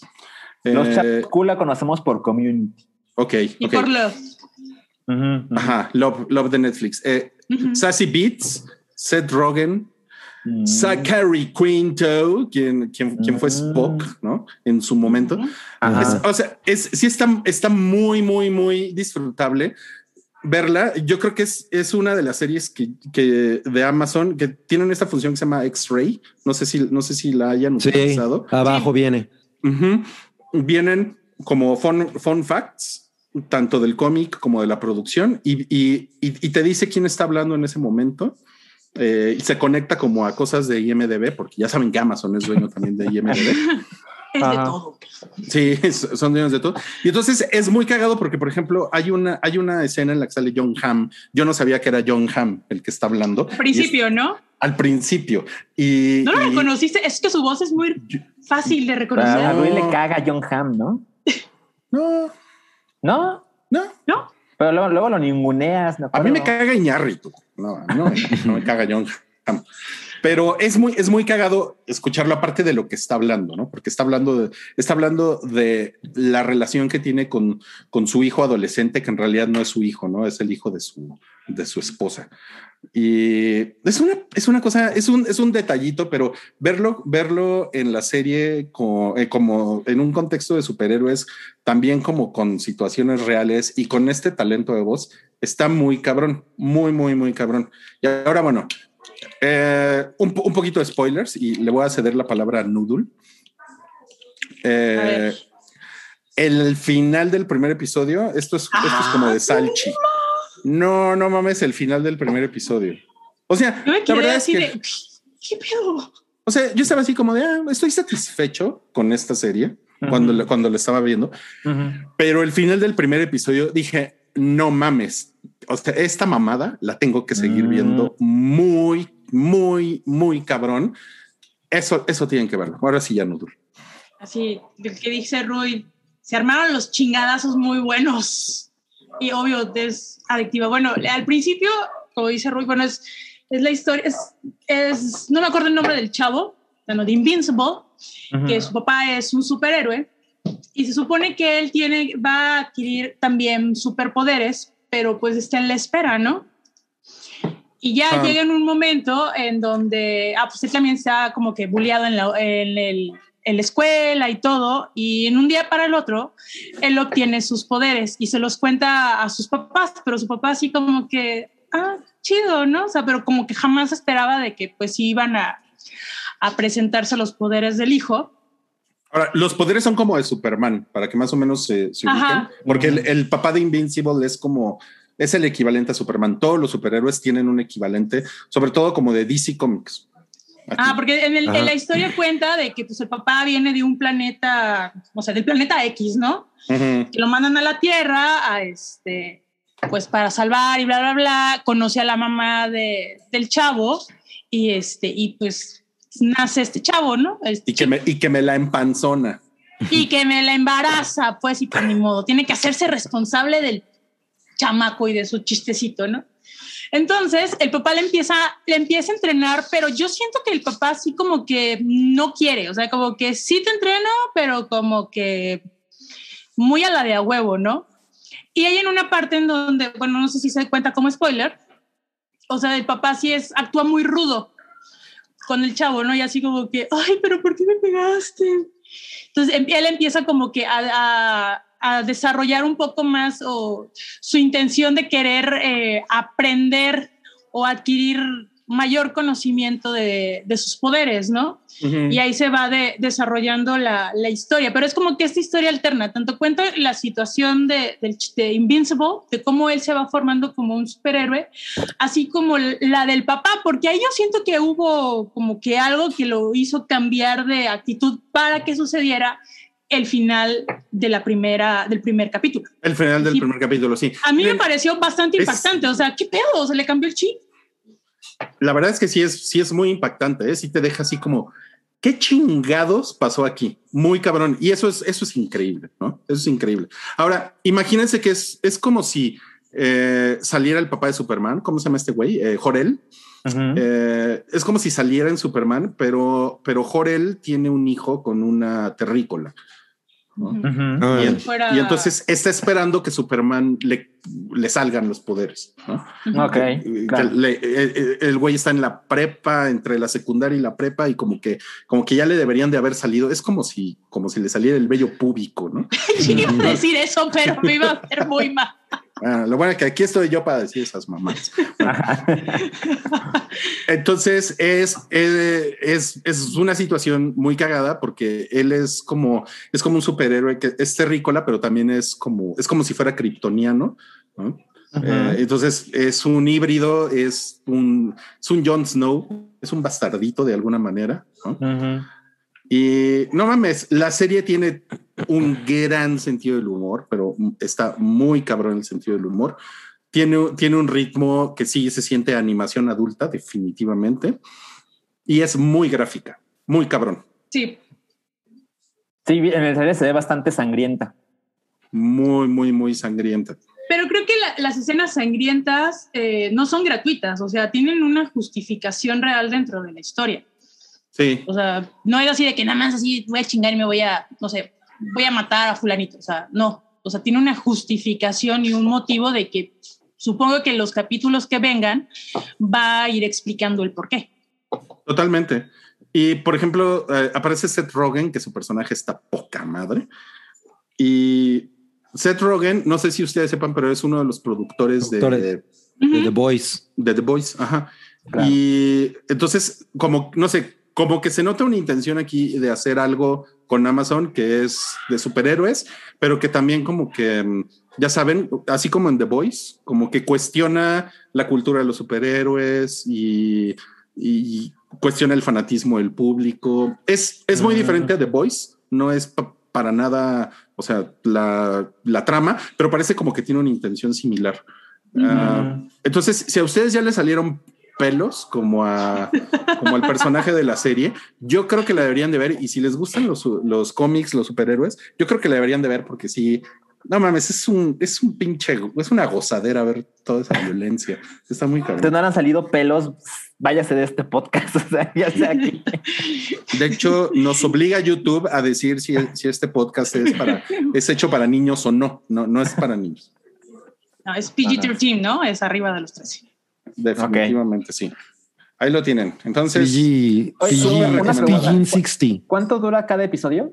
largos, ¿eh? Como 45 minutos. El primero dura como Mm. 47 minutos. Ok, ok, Pero Y que a mí me vale- parecen vale largos para ser animados, ¿eh? entiendo. Sí. Yo pensé que el primero iba a ser más, o sea, iba a ser como que largo y ya los demás iban a ser, no sé, de 30, 35, pero tienen la misma, la misma durabilidad, o sea, no, Oye, no cambia. Y el, y el personaje es de origen, es de descendencia asiática, ¿no? Porque su mamá es Sandra. La mamá, ajá, es como mestizo, por así decirlo. Ah, Ajá. por eso contrataron a Steven Yeun. Ajá. Sandra Oh. Sandra Oh. Bueno, súper recomendable, ¿eh?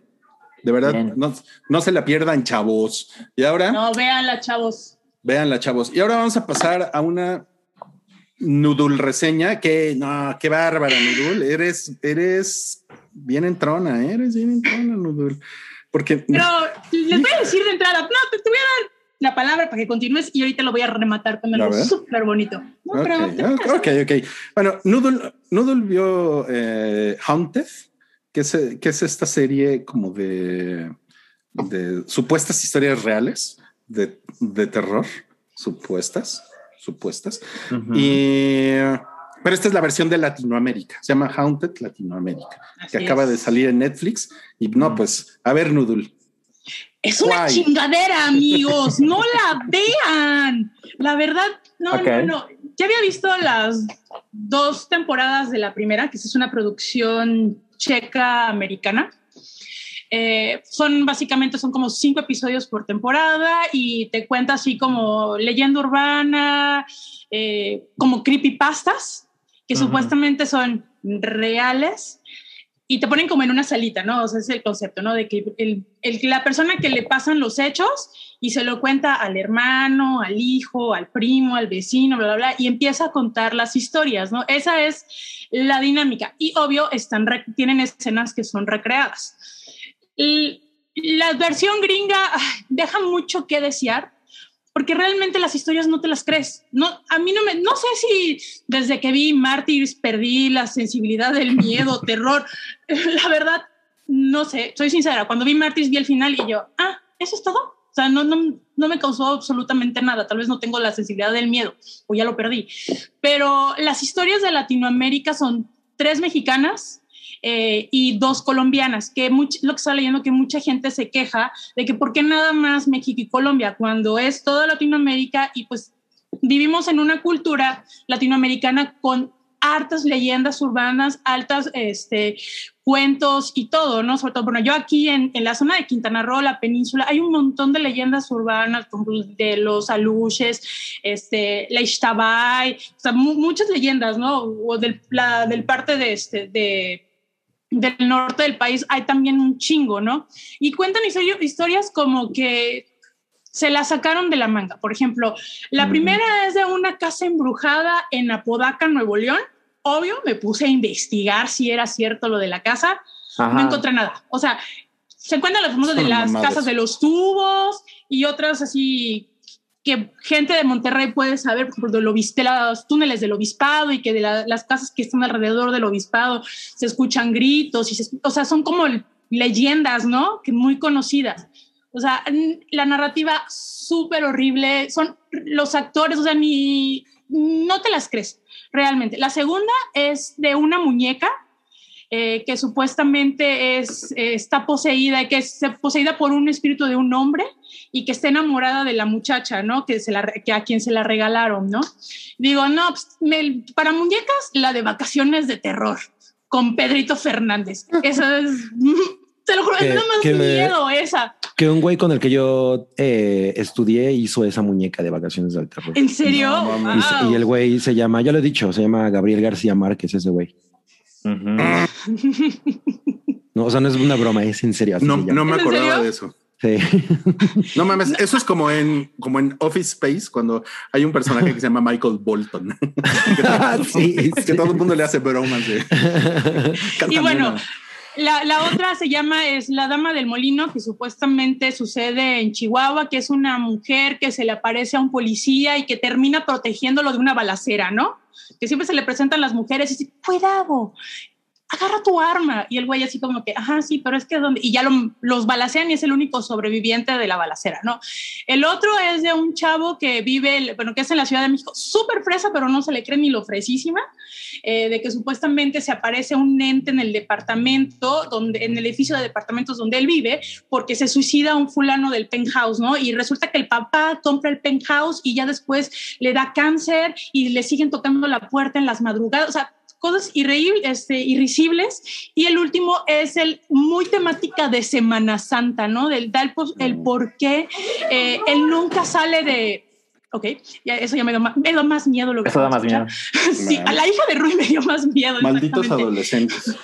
este, de que supuestamente hay un, unos espíritus que impiden de que, eh, que la semana que la gente salga en Semana Santa porque hay más, eh, están más fuertes las vibras de Satán y que pueden pasar desgracias y la como que no amigos, la verdad la vi para que decirles que es una pinche chingadera, así como dice Roy, es una chingadera. Digo, Roy, este Salchi es una chingadera esta, esta serie. Oh, si quieren ver algo como de, de terror y de creepypastas, les recomiendo Wedam, Goedam, que este cuentos de terror, que son unos mini cortos, eh, es una producción coreana, que igual son como creepypastas o leyendas urbanas de Corea. Se me hicieron mucho más interesantes esas que esta Sí, mamada, la verdad. ese es, ese es mucho mejor.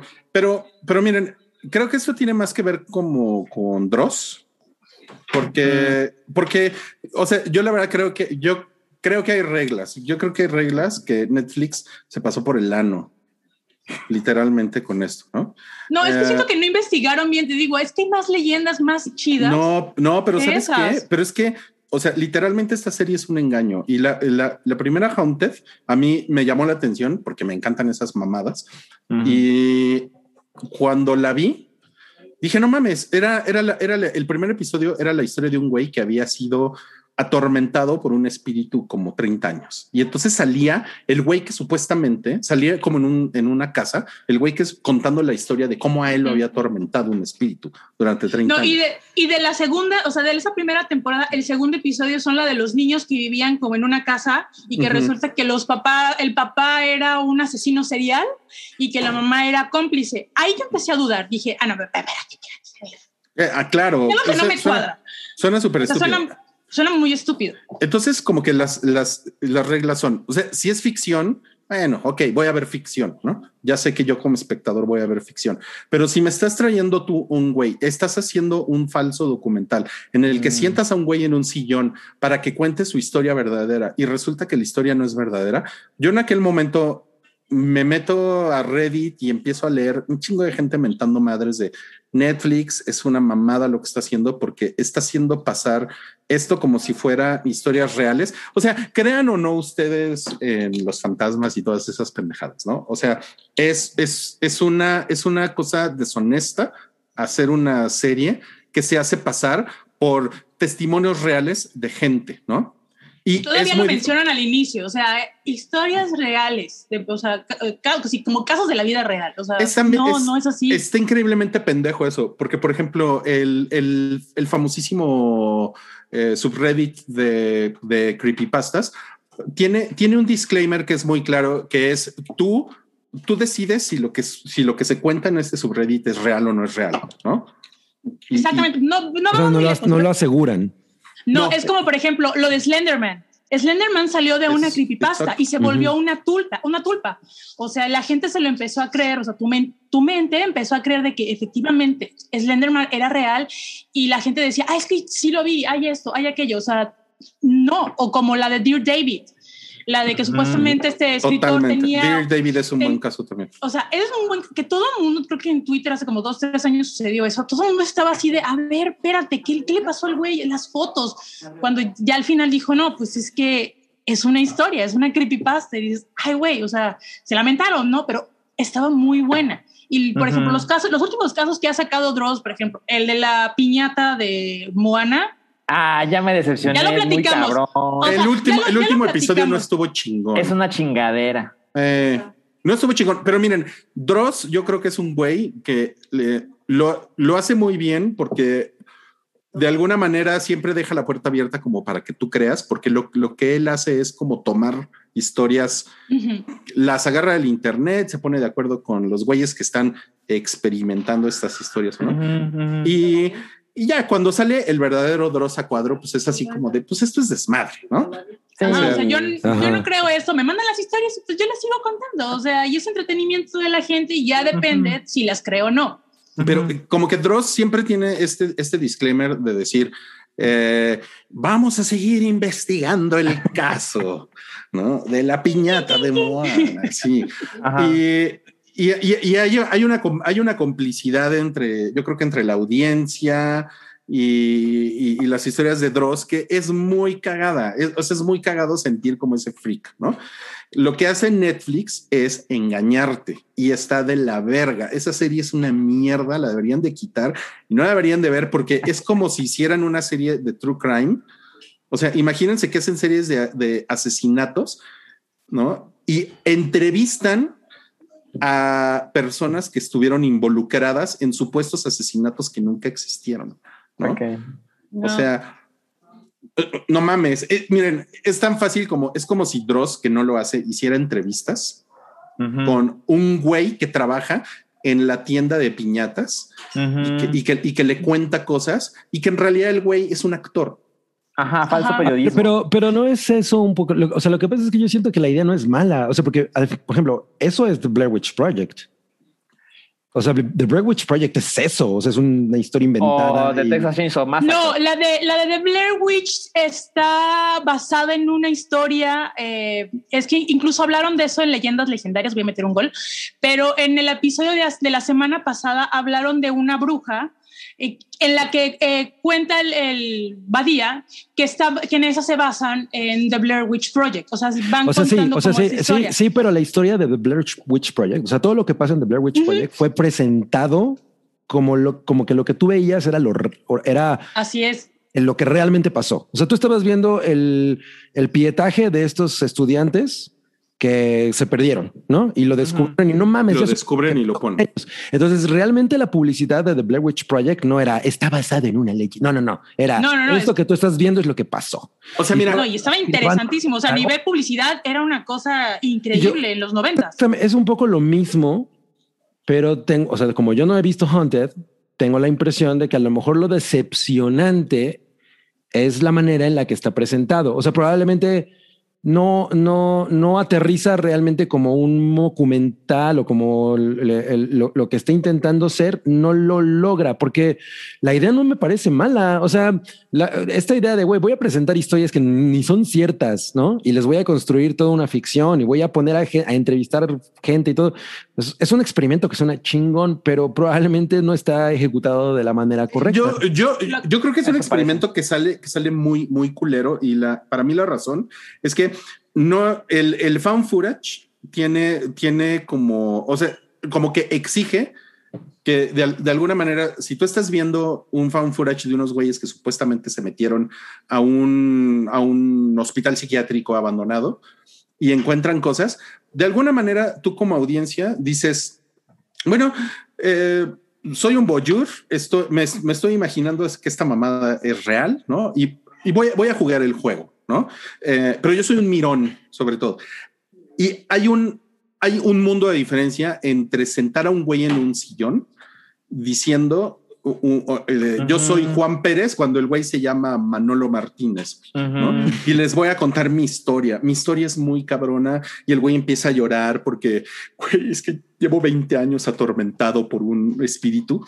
O sea, hay un mundo de diferencia entre eso y el found footage, ¿no? O sea, la, la complicidad ahí es de, nah, güey, chinga tu madre. O sea, o sea, siento que me estás Sí, diciendo mentiras híjole, en la cara. güey, Es, es que no me, es que no me parece, lo, lo están haciendo, pero, pero no me parece tan, tan mala idea. O sea, la verdad ¿Cómo es que nos falta me- verla me- para Es que lo mejor, tono, la- ¿no, es que la, la historia, lo mejor, o sea, la idea es buena, pero no está bien aterrizada. Sí, o sea, yo creo que creo que va por ahí. O sea, la, la- A mí no la se me hace una el, buena idea, el ¿eh? formato. O sea, eh, al, al final, por ejemplo, yo no creo en nada de eso, ¿no? Y, y a mí me ponen ese tipo de cosas y yo digo, "Mm, sí, ajá. O sea, sea es el video de el fantasma de ¿no? que re- es real, ¿no? La neta es que siempre digo, es una mamada.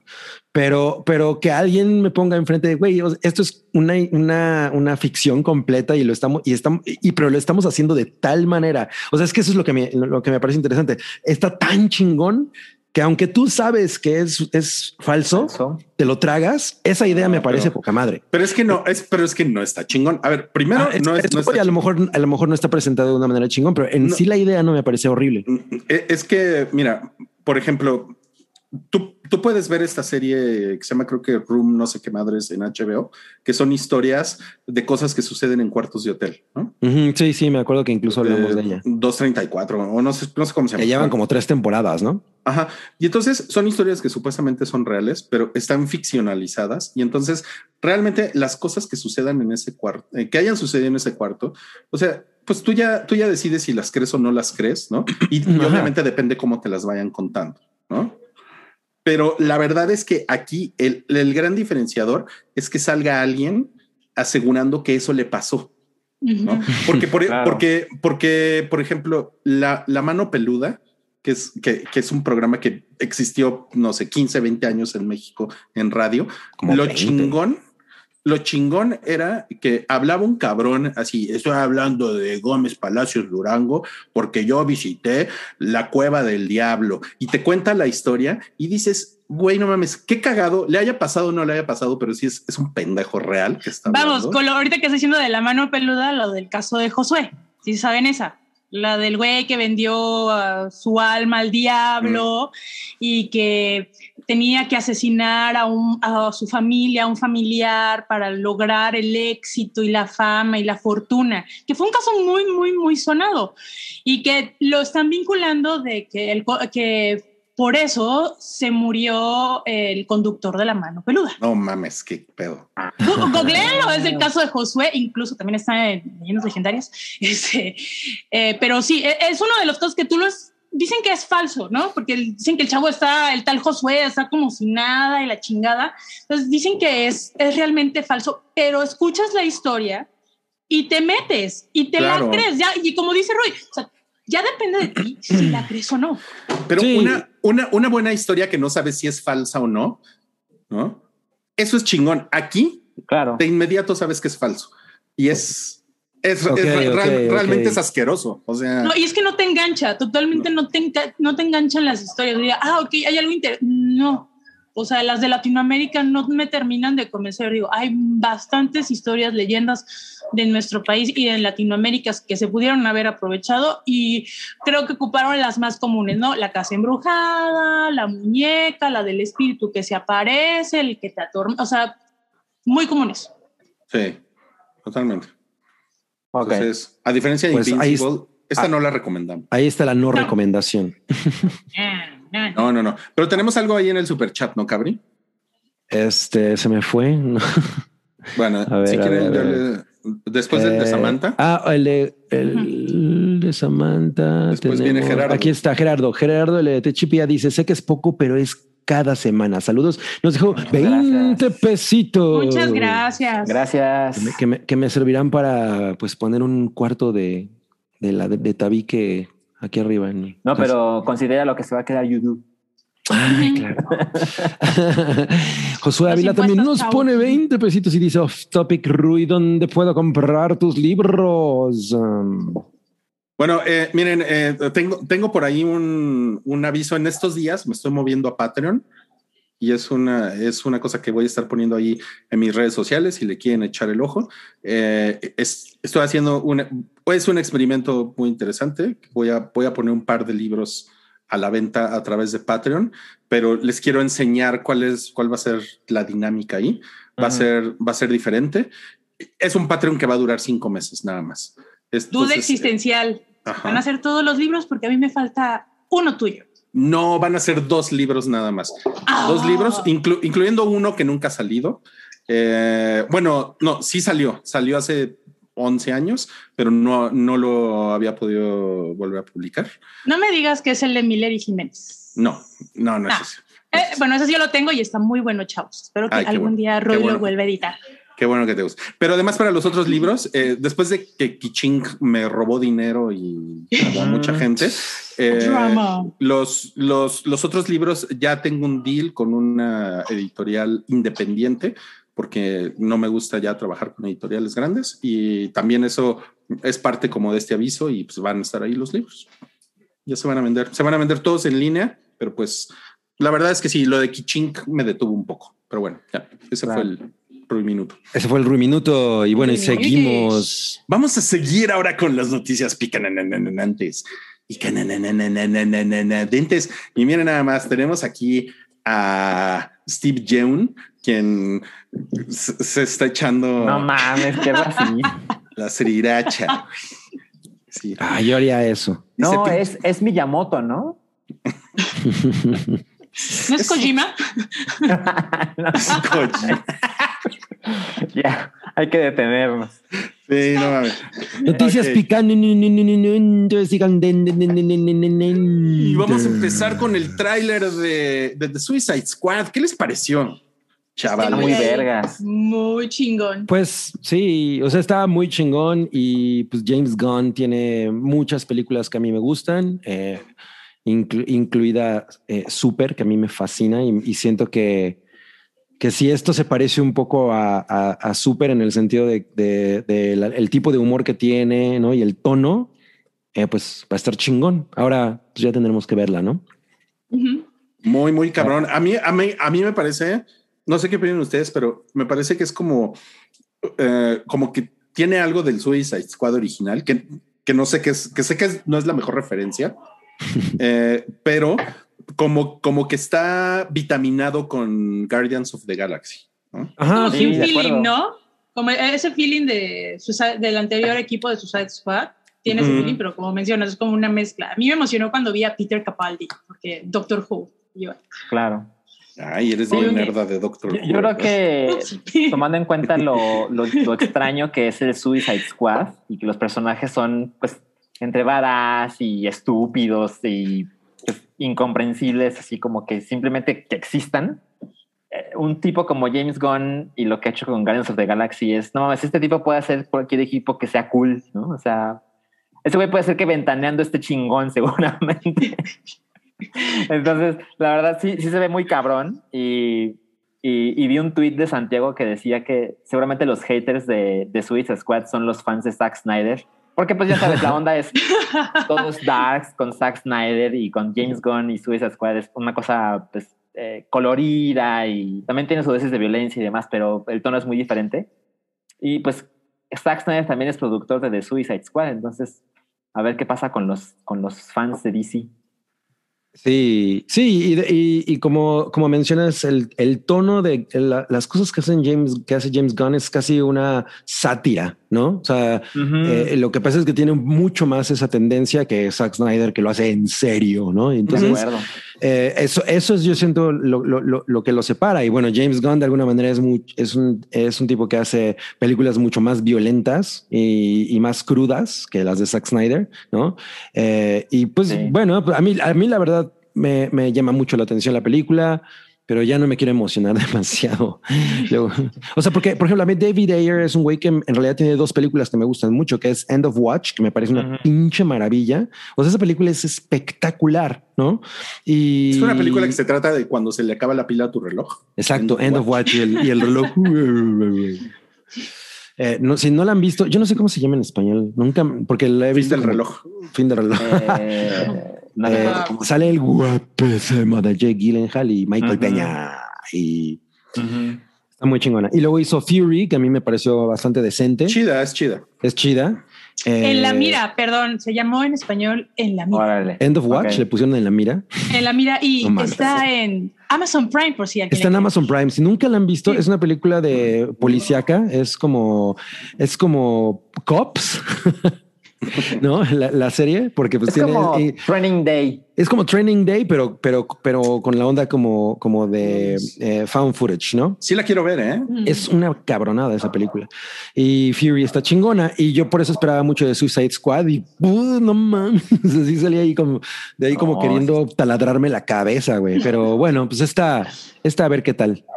También, si nunca han visto Super de James Gunn, No mames, qué cosa. Y en YouTube está una serie que él hacía que hizo un título al respecto que se llama que se llama PG Porn, que, que era una serie que James Gunn hacía con, con actrices porno o con gente del porno. La, la más famosa es una que hizo con Sasha Grey, que güey, no mames, es una pinche maravilla, porque es una parodia del porno. Entonces el eslogan era para la gente que le gusta todo del porno, menos el sexo. Entonces, pues, el, la- Ay, no. el- el público es salchi completamente. Claro. Qué cosa más chingona. Bueno, Sí. y, el, y el pendejo de Luis Hernández sigue, pues, sigue poniendo sus, sus tweets cagados, ¿no? Subiéndose a lo de Suicide Squad. ¿Y cómo, cómo se llama este güey? El, el güey azul de Guardians of the Galaxy. Que también sale en Walking Dead. Ajá. Sí, claro, es, Ah, es Merle en Walking Dead. Ah, no me acuerdo cómo se llama este cabrón, pero ya casi lo tiene Noodle, se le ven sus ojitos. Aguanten, aguanten. Denme dos minutos. Michael Rooker. Michael. ah, Rooker, Michael sí. Rooker, claro. Sí. No, güey, no mames, no mames. Quiero ver sus TikToks. No, es que increíble. Está, está muy cagado que es, es como que este güey es, es como Erika Buenfil, ¿no? Como que encontraron una segunda carrera en el meme. En el meme, Ajá. claro. Meme, O como ah, Lolita es el- Ayala. Es el rey del TikTok. También, sí. Ah, pues yo creo que a Lolita ya la, le, le hace falta, ¿eh? Como que ya, ya se ¿Le- enfrió, ¿Le ¿eh? hace falta? Sí, yo, yo me voy a comprar una de sus playeras. Luis No. Hernández tiene mejor internet que Madonna. Sí, güey. Puta, sí es cierto. Eso es muy cierto. Mira, Bueno, vamos a la siguiente, que es alguien analizó data de búsqueda de Google y creó un mapa con los Pokémon más populares de cada país. No ¿Lo mames. vas a es- poner? Pero estos son los Lo Pokémon del juego o de o, o en general los Pokémon más, Eh, más- los, los Pokémon del juego y de la caricatura son los mismos, ¿eh?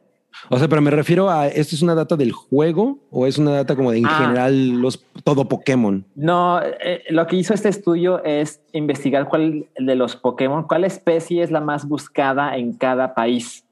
Ok, Entonces, en Puede Google. ser de todo. Ajá, Ah, ok, ok. ok. Sí, es- son datos de búsquedas de Google. ajá, exacto. Entonces, Y pues- todo el mundo. Mira, nada Y más. lo, lo primero que se puede decir es, Que en La Italia primera- no les gusta Pokémon.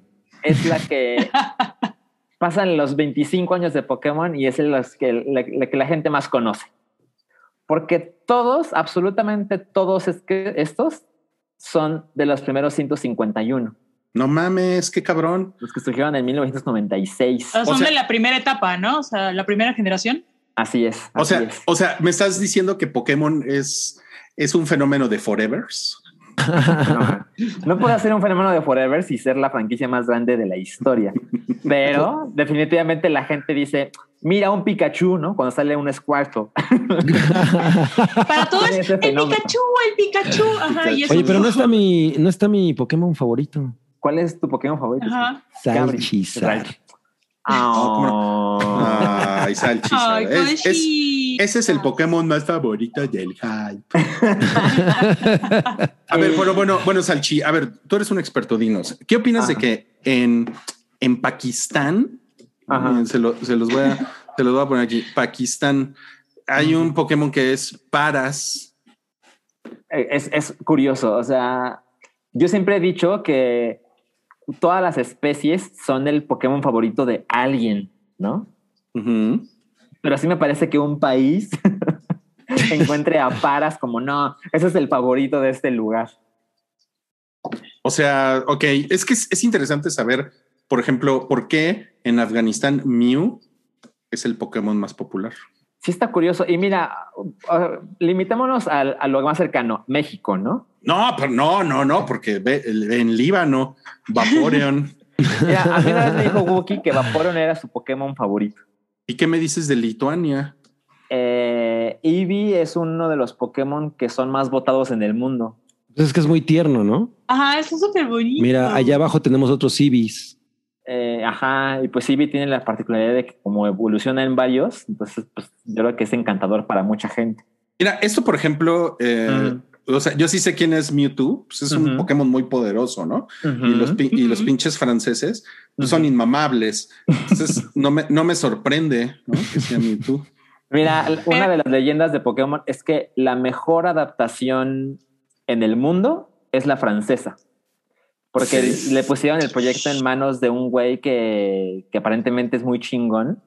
Y, y muchos de los nombres que tienen los Pokémon en francés son referencias que ese país entiende muy cabrón. Entonces, seguro ese tipo hizo algo con Mewtwo que la gente está vuelta loca. Ok, ok. Ahora, bueno, efectivamente, Salchi, como dices, vamos a pasar, pues vamos a pasar a México, ¿no? Nada más. A ver qué pasa en México. Recuperar el control. Ok, aquí está. Vamos a ver. Mm. En México, pa, para, para, para México es Guadalajara. Mira, ajá. Yo estoy seguro de que la razón por la que salió que ese es el Pokémon favorito de México es el meme de vamos a calmarnos. Sí, seguro. Y yo creo que, probable. tomando en cuenta que, seamos honestos, esto no es realmente el Pokémon favorito del país, sino el más buscado. Entonces yo creo que algo pasó con Paras en Afganistán, que la gente, algún meme sacó o algo por el estilo. Ok. Y A lo eso mejor es su la- película favorita es Paras o tu mamá o mi mamá dispara. Ajá. Mi mamá A, dispara. a mí me llama la atención Belice, que es aquí mi país vecino, es Holteon. O sea, me llama mucho la atención. Ajá, Eso, que dice de los beliceños, Salchi. Este, pues mira, Jolteon es un Pokémon tipo eléctrico, muy elegante, muy veloz Se ve elegante, ¿eh? se ve mamón. mamón. y Ajá, pues, mamón, mamón. pues, no conozco no, cono- no conozco Belice, entonces no, no entiendo la relación. ¿Qué opinas, esperes mucho, Salchi?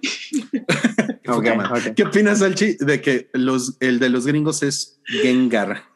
Eh, me parece, no diría que es sorprendente. Gengar es un Pokémon que no sé si, no, no tengo cómo explicarlo, pero a mí me parece bastante gringo. ¿no? Tiene esta onda de, de un fantasma, es tipo fantasma, y es como la onda de Halloween. Y, y- y es una cosa bastante gringa de por sí. Y tiene una presencia muy grande en los juegos y en, en el anime. Entonces, ahí debe haber alguna explicación de es un Pokémon violento, es, es, es tramposito, le gusta hacer Como bromas.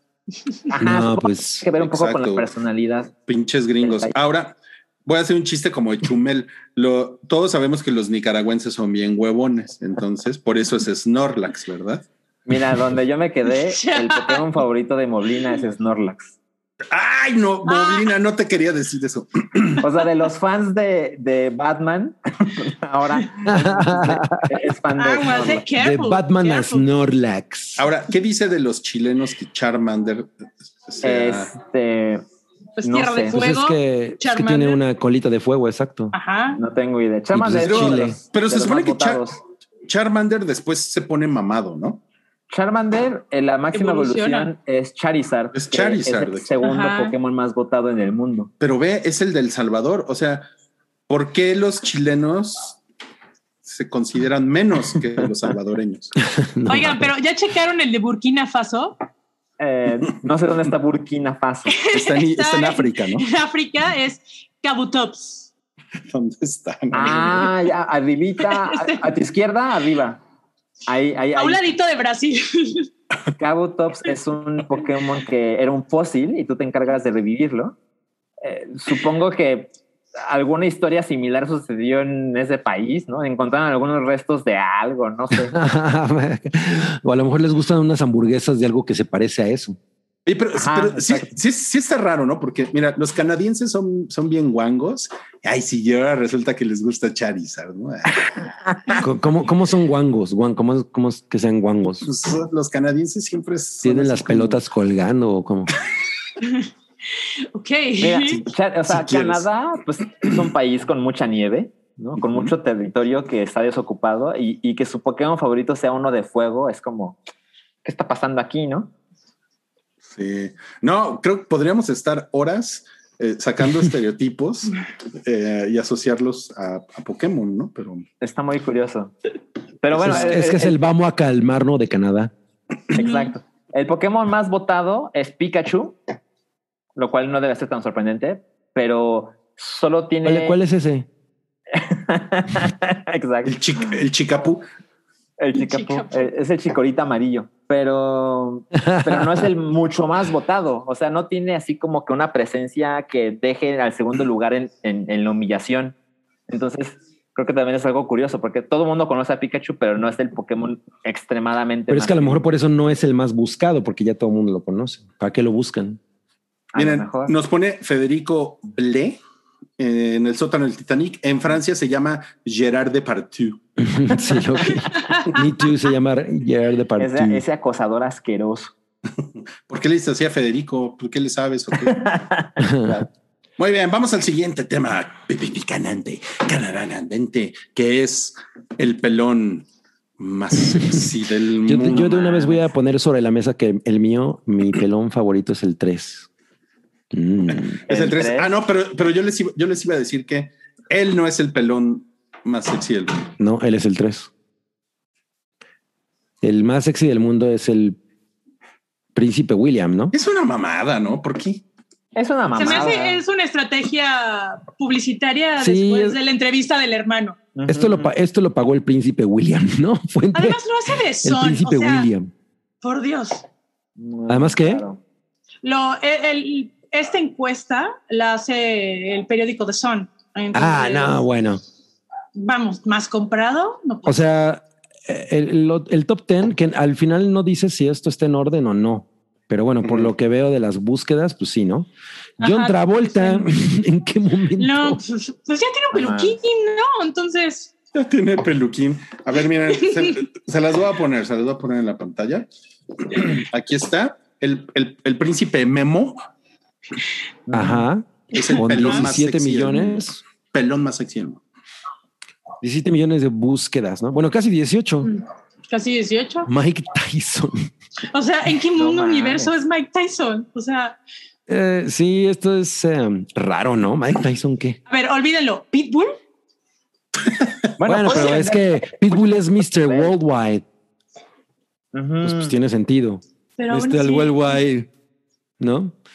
Pero mm, Jason Statham. Eh, Floyd Mayweather no sabía que todavía era relevante. Ah, güey, en dos, en, en los dos últimos están los que yo pensaba, hubiera pensado que iban a ganar, güey, ¿no? Así Son Dwayne Johnson y inmensamente Vin populares. Diesel. Ajá. Sí, pues es que ya la gente los conoce, es como Pikachu. Mira, Michael Jordan lleva como 20 años retirado. Y- Pelón. Ajá, John Travolta y Bruce Willis es como si llevaran 20 años retirados también. Sí. Entonces, No no, veo la lógica. Baby Yoda pusieron. No mames. sí. Ese sí es el pelón favorito de todo el mundo. Pero es Pues que no lo quieren cosificar tan pronto a su edad. el Dalai Lama. El Dalai Lama es el pelón más sexy del mundo. No, miren lo que nos puso Toby. pelón pelo rico. Oye, hace mucho no me chingó un pelón pelo rico. Son buenos, ¿no? Los pelones. Ajá, pelos. están ricos. Yo, yo los Sí. tengo como registrados como algo chido, pero no sé. Danos dinero, bimbo o quien sea dueños Sí, esta chingadera. Bimbo. Pues está chingón echarle esto un bolillo, ¿no? Qué asco. Por eso, por eso odian a los chilangos. Exacto. Exacto. Oigan, No, pero de la lista de, de- de pelones, eh, Stanley Tucci publicó en su Instagram Oye, sí, ese güey es quienes bien- pudieron, quienes pudieran haber estado, que eh, quedó entre los nominados, este, ¿cómo se llama? Eh, ay, pues está interesante la lista. Está, aparte, está Patrick Stewart, está Mark ¿Dónde, Strong. está la lista? Esa, esa lista no la veo. En- Nos Está abandonó el, se las mandé. A ver, déjame ver. porque no la grosero, güey. Nudul mandando la lista y no. Está Ryan, está Ryan Reynolds en la lista. Qué pedo, ¿Por ¿por qué? Y contesta así de. Ah, "Uy, ya vi, ya no". vi, ya vi. Y dicen, ajá, sí, pero con esas entradas no tardas en estar pelón. No, No, También está Tilda Swinson, también está con su personaje de, de Doctor Strange, también está muy cagada. O sea, eh, hace mofa de que pues también pudieron haber estado en esa lista y estoy muy de acuerdo. Creo que Mark Strong está muy sexy de pelón. Si no ubican a Mark Strong, desde Mark- que Mark- salió sí. en Ah, sí, eh, claro que sí, sí, Sí, sí. claro. sí, ese güey sí, sí, sí. Ese güey siempre sale de malvado, ¿no? Ajá. O de malvado cómico, ¿no? Bueno, vamos a la siguiente y ustedes me dicen qué opinan. Miren, las, las tres siguientes, ese momento. las tres siguientes yo les voy a decir la nota y ustedes me dicen cómo se sienten. Híjole. La Oh, primera híjole, es-. Woody Allen dice en CBS Sunday Morning. Soy inocente. Eh, Pues hizo de, unas, un par de cl- declaraciones como incendiarias, ¿no? Pues sí. Pero díganme, o sea, ¿le creen? ¿Le creen? A ver, voy a, voy- voy a hacer esa nacada de responder tu pregunta con una pregunta. ¿Mm? Si Ya sé que eres ese tipo de naco. si acusan a una persona de violar a otra persona y esa persona dice, no, me están acusando de algo, pero, o sea, la víctima dice que yo lo hice, pero es porque ella cree que yo lo hice. Mm. A nadie más le creo en esta historia. Es- explico? es- sí, eh, tienes un gran punto. Tu lógica es intachable. Sí, porque, o sea, lo que él dice es, yo estoy seguro de que ella cree que eso pasó, pero está Sí. obviamente dando a entender que no pasó. O sea, no, no, no le está diciendo, no, no, no, eso que está diciendo es una pendejada. Simplemente está diciendo, yo creo que ella está segura de que eso pasó, en su cabeza eso pasó, pero la verdad es que no pasó. Está haciendo una suposición de una suposición. Sí, Ajá. es, y entonces O sea, es como complicado. Sí, Wooden dice, yo creo que ella cree. Ahora, el, el, el, el- No creo que esté el- mintiendo porque ella realmente lo cree. Ahora, el, ar- el argumento de Woody Allen dice, dice que eso no tiene ninguna lógica y hace la pregunta, ¿por qué un tipo de 57 años que nunca ha sido acusado de nada en su vida, de repente va a conducir en, mientras está a la mitad de un, de un pleito legal por la custodia de su hija a una casa de campo Ujú. para, para abusar sexualmente de su hija de siete años? ¿no? O sea, o sea, si lo ves así, pues dices, ah, bueno, pues sí está medio pendejo. Pero bueno, vean el documental para que saquen sus propias conclusiones. El- Y, el y que- solo para, para dejar algo claro, estas declaraciones de Woody Allen, él las dio a una entrevista para CBS, Para CBS. en julio, julio del año pasado. Sí, y apenas está saliendo como CBS tiene el reporte. Pues es que es por la pandemia. Inédito. Porque pues, apenas están abriendo los restaurantes. Entonces, entonces cuando Woody Allen dice, yo le creo que ella cree, no se refiere a lo que vimos en el documental de Allen Claro. y Farrow. claro. Él está sosteniendo este, las declaraciones que ha dicho Dylan desde hace varios años. O sea, Ujú. además lo, est- lo está, lo está negando. Pero como dice Rui, hay que ver el, la serie, el de la docuserie, para que cada quien saque sus Saquen sus conclusiones. Porque sí está muy conclusiones, cabrón. Está cabrón, efectivamente. A ver, la siguiente. Díganme cómo los hace sentir esto. Húmedos. Vam- Vamos, vamos a hacerlo como un ASMR. No. Parece que No, por favor. coca. La vela que huele a vagina de Gwyneth está out. No. Ah, sí, sí, sí.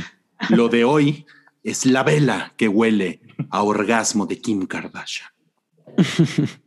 Pero ya quedó claro con esta última vela. Bueno, eh, con, con los resultados de la vela anterior de la que olía a vagina de Gwyneth Paltrow y con esta, que en realidad eso nada más es un nombre, ¿no?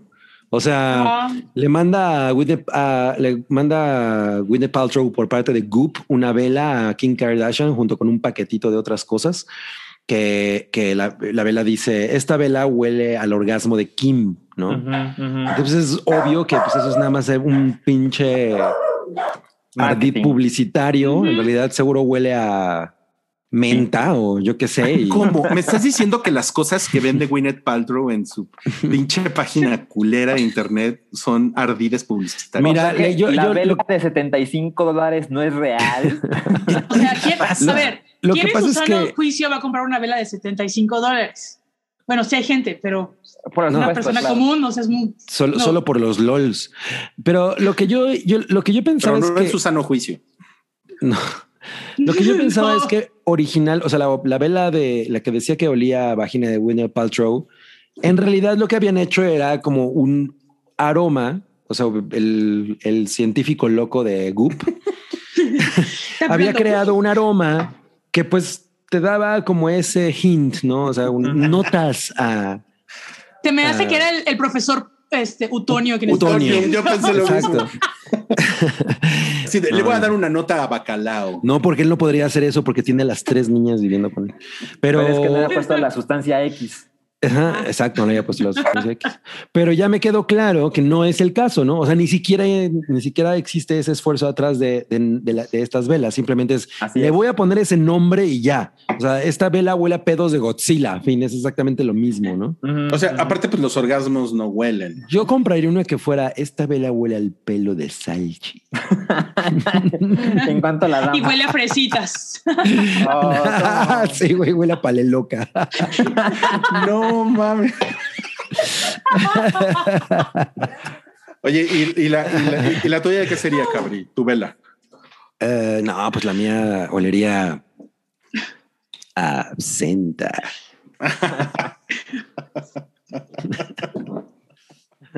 No mames, muy bien. A ver, la siguiente, hablando del profesor Utonium. eh, ya, hay, ya hay profesor Utonium de las chicas superpoderosas. Es este Ya. güey Donald, Donald Faison. Y pues supongo Eh. que la gente se va a poner como con la sirenita, ¿no? Pues es Jale, negro. pero ¿por qué me lo cambian? Pues es que porque es negro. ¿Y Pues que no se está puede? bien. O sea, está bien, diversidad. La verdad es que el profesor Utonio se parece a John Hamm. Lo que O sea, dice. el- Sí. el- sí, ¿no? Sí, sí, yo, o sea, yo sí me Tiene un aire, tiene un aire. Alto, blanco. Sí, exacto. Casi, Exacto. casi un semidios. Sí me imaginaría a John Hamm. Chicas, cuidado, no vayan así. Les voy a comprar un suétercito. Pero a ver, ¿quién sería Moyoyoyo? Ya hay Ya hay, ¿no? moyoyoyo. Ya hay mojojojo. Ya, ya hay mojo. Ah, ¿quién es? Ya lo sacaron. Es un Eh, niño, ¿no? es- Es un niño. Ajá. ¿Tienes ahí el link, Rui? Ahorita se los. Ah, Es que Toby olvidó poner una escaleta. Es un, es un pendejillo ahí que anda. A ver, pero ¿quién es él? Porque él es mi personaje favorito de las chicas superpoderosas. Lo que está muy cabrón de mojojojo es que no es un chango, ¿no? Ajá. o sea, a él no le podrían cantar la de tu cara de chango. No, hace décadas que no escuchaba eso. No, es que buenos zapatos de plataforma. Sí, güey, Mojojojo tiene Yo, los mejores yo, zapatos. yo- yo cada vez que escucho algo de esta película pienso que va a estar peor. Ojalá pero. Pero no es película, Salchi, es serie. Sí. Ay, cabrón. Ay, Híjole. razón, es serie. Yo como que siento que nada más se están provocando. A lo mejor a la mera hora no va a ser ninguno de estos ¿Cuándo güeyes. muy ¿no? salió esa nota? ¿Salió hoy? Creo que sí. Sí, Ahí hoy. tiene la fecha. Aguas, porque hoy es April Fool, entonces no vaya a ser. Ándale, ¿qué tal? Ah, Así pero este va a ser el face. hijo. Es el hijo. de Mojo. Sí, es hijo? el hijo. Es Mojo. Es Jojo Bondel. Jr. Mojojojo Junior. Oye, pero No Mostec, mames. Al mojojojo de ajo. Mojojojor.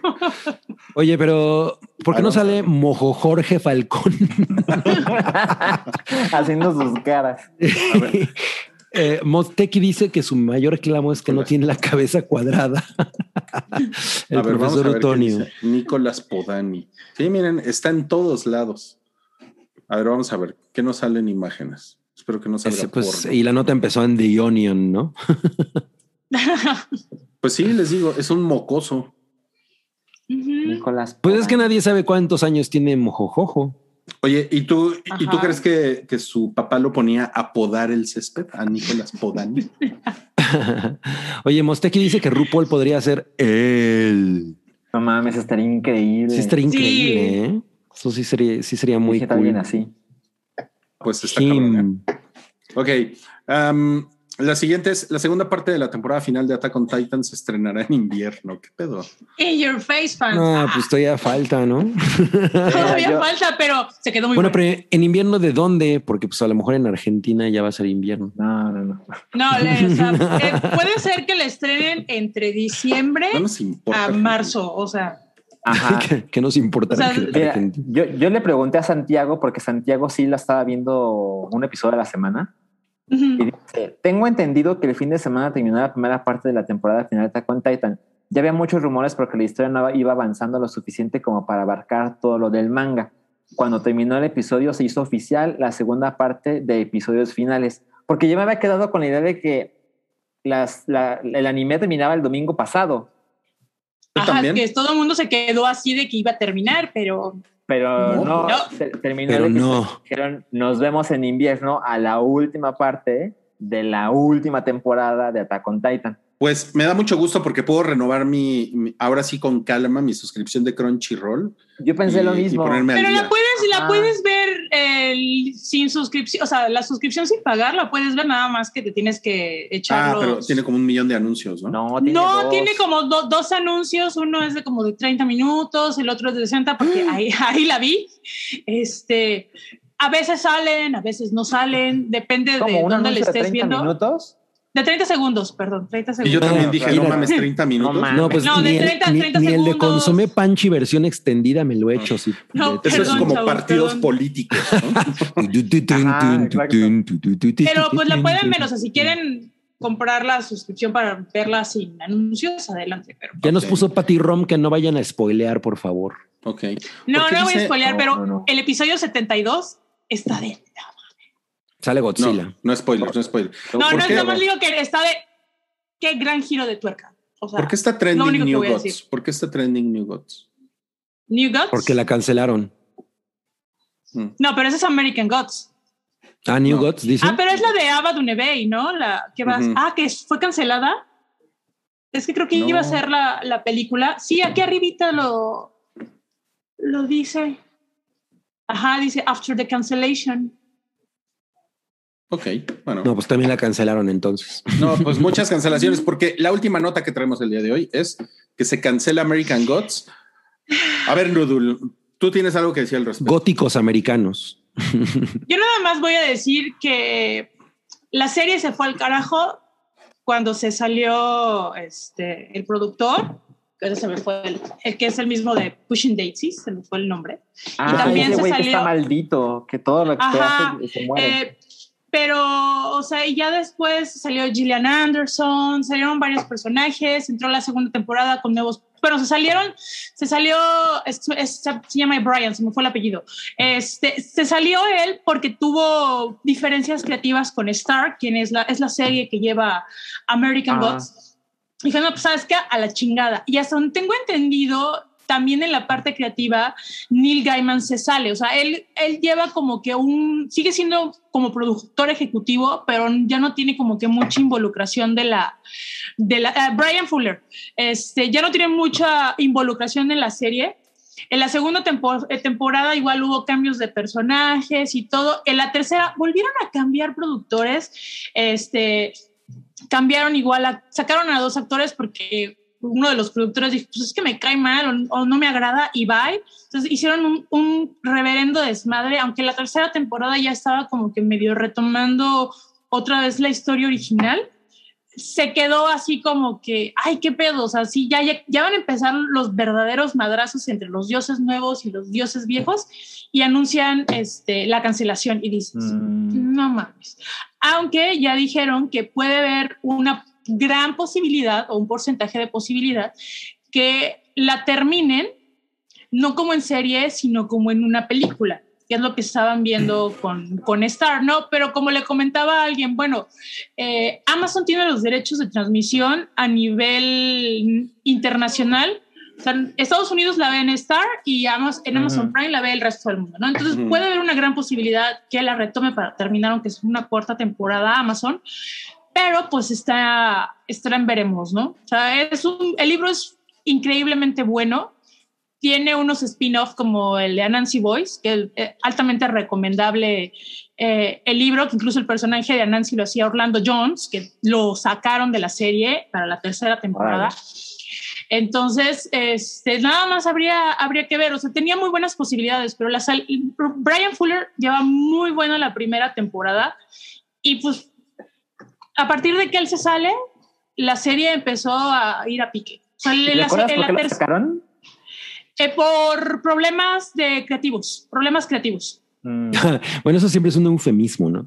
Ajá, o sea, Eso es como por decir que broncas. se odian todos. Ajá, Y en la, te- en la tercera eh, temporada, en el personaje de Mr. Ward, que este, como no salía eh, el personaje, el, actor que realmente hacía ese, ese personaje, entonces había dos actores, ¿no? Uno que, uno que sale en, ay, se me fue la, en Pose, una, una actriz trans y también salía Danny Trejo como el personaje de Mr. World. O sea, era como que esa ambivalencia de personajes que estaba bastante interesante y al final sale el actor que lo interpretaba, lo volvieron a contratar porque igual la mía lo habían sacado, pero les digo, o sea, el libro es muy bueno, nada más que eso de estar cambiando de productores en cada, en cada temporada creo que fue la gran falla de la, de la serie, porque realmente vale mucho la pena.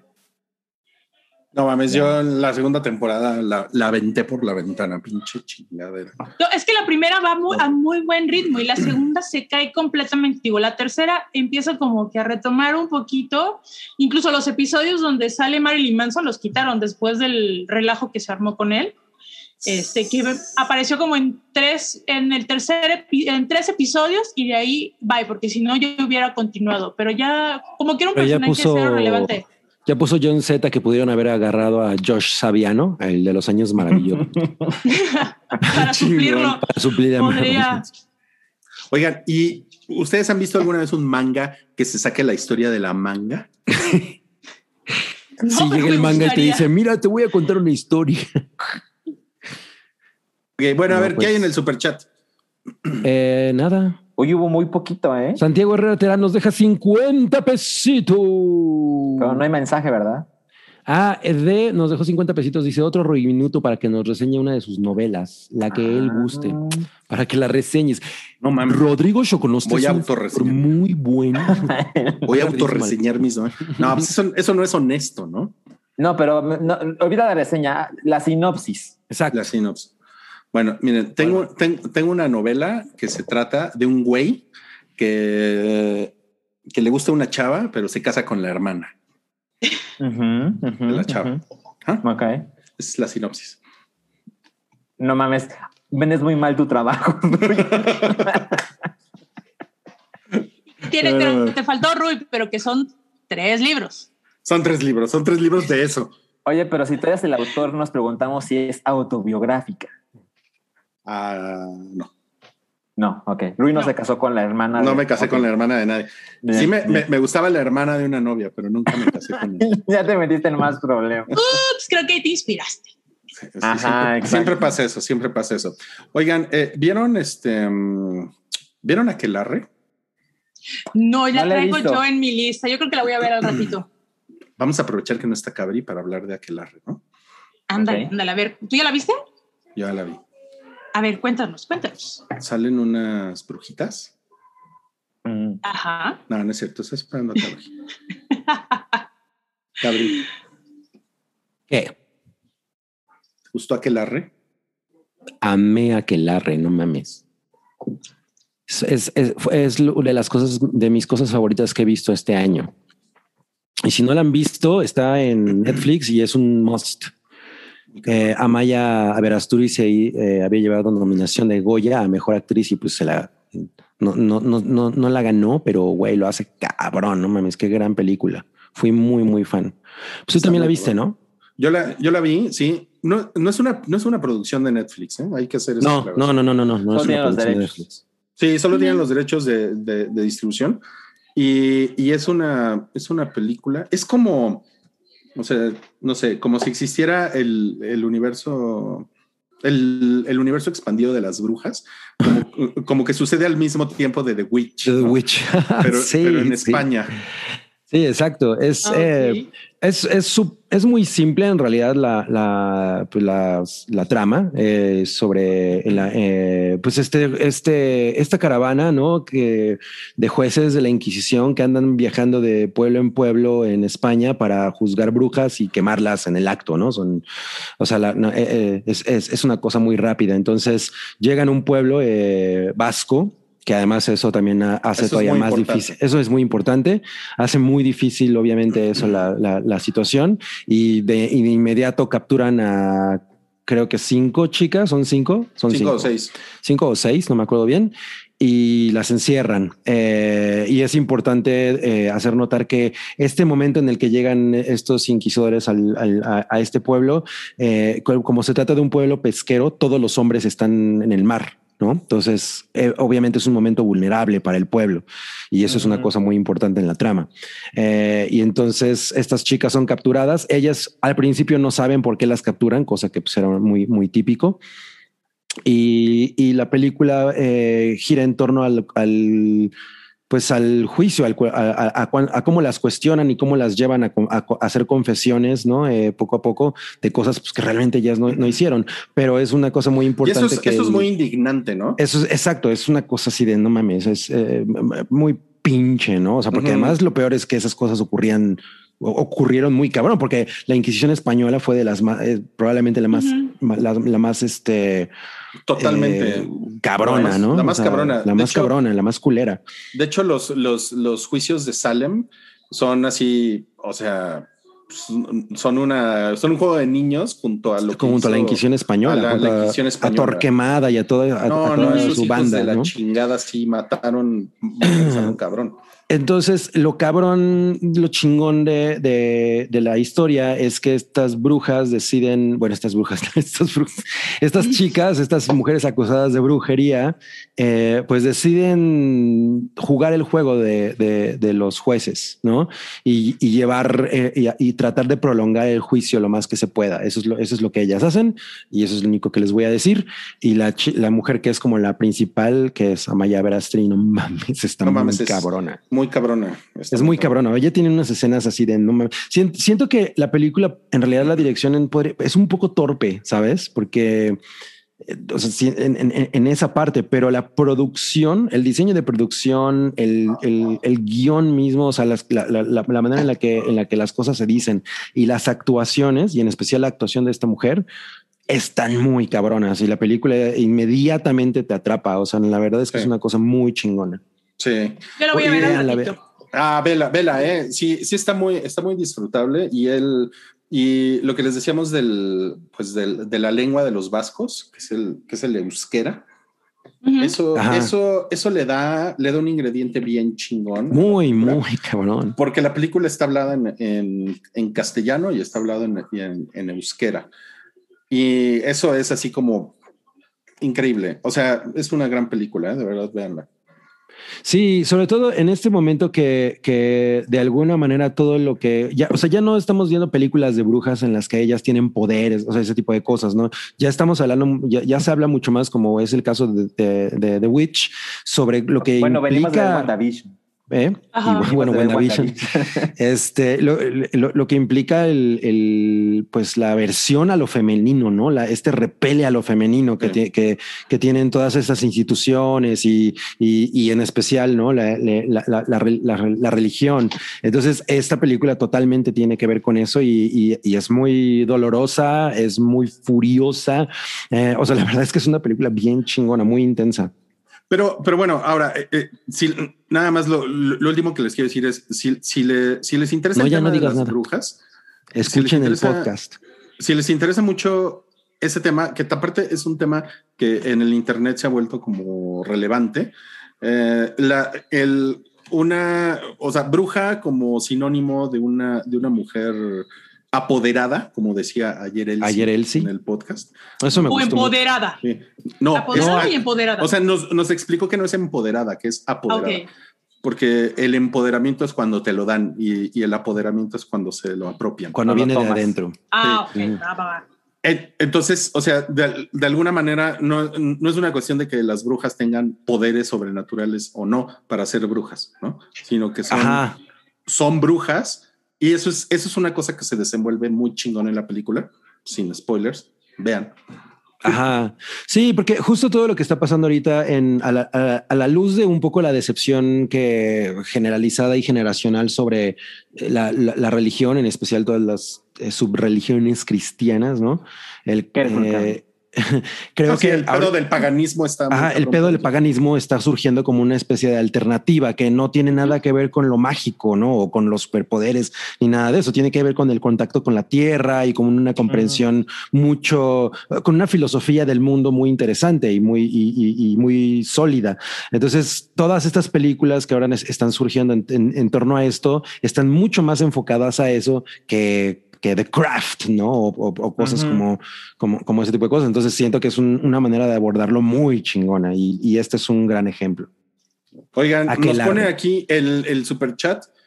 JJHH dice un dinerito para un noodle minuto de una recomendación sobre qué ver este fin de semana largo. Postdata, hace unas semanas les escribí porque este jueves salí positivo de COVID y hoy les escribo prácticamente recuperado. No, mames. pues. Oye, qué padre que ya Te se ganaste recuperó, un ¿eh? aplauso de Nicole Kidman. Mira, hasta, hasta cliché le va a dar un aplauso de Nicole Kidman. Mi cliché, me las vas a pagar, infeliz. en la noche vas a ver.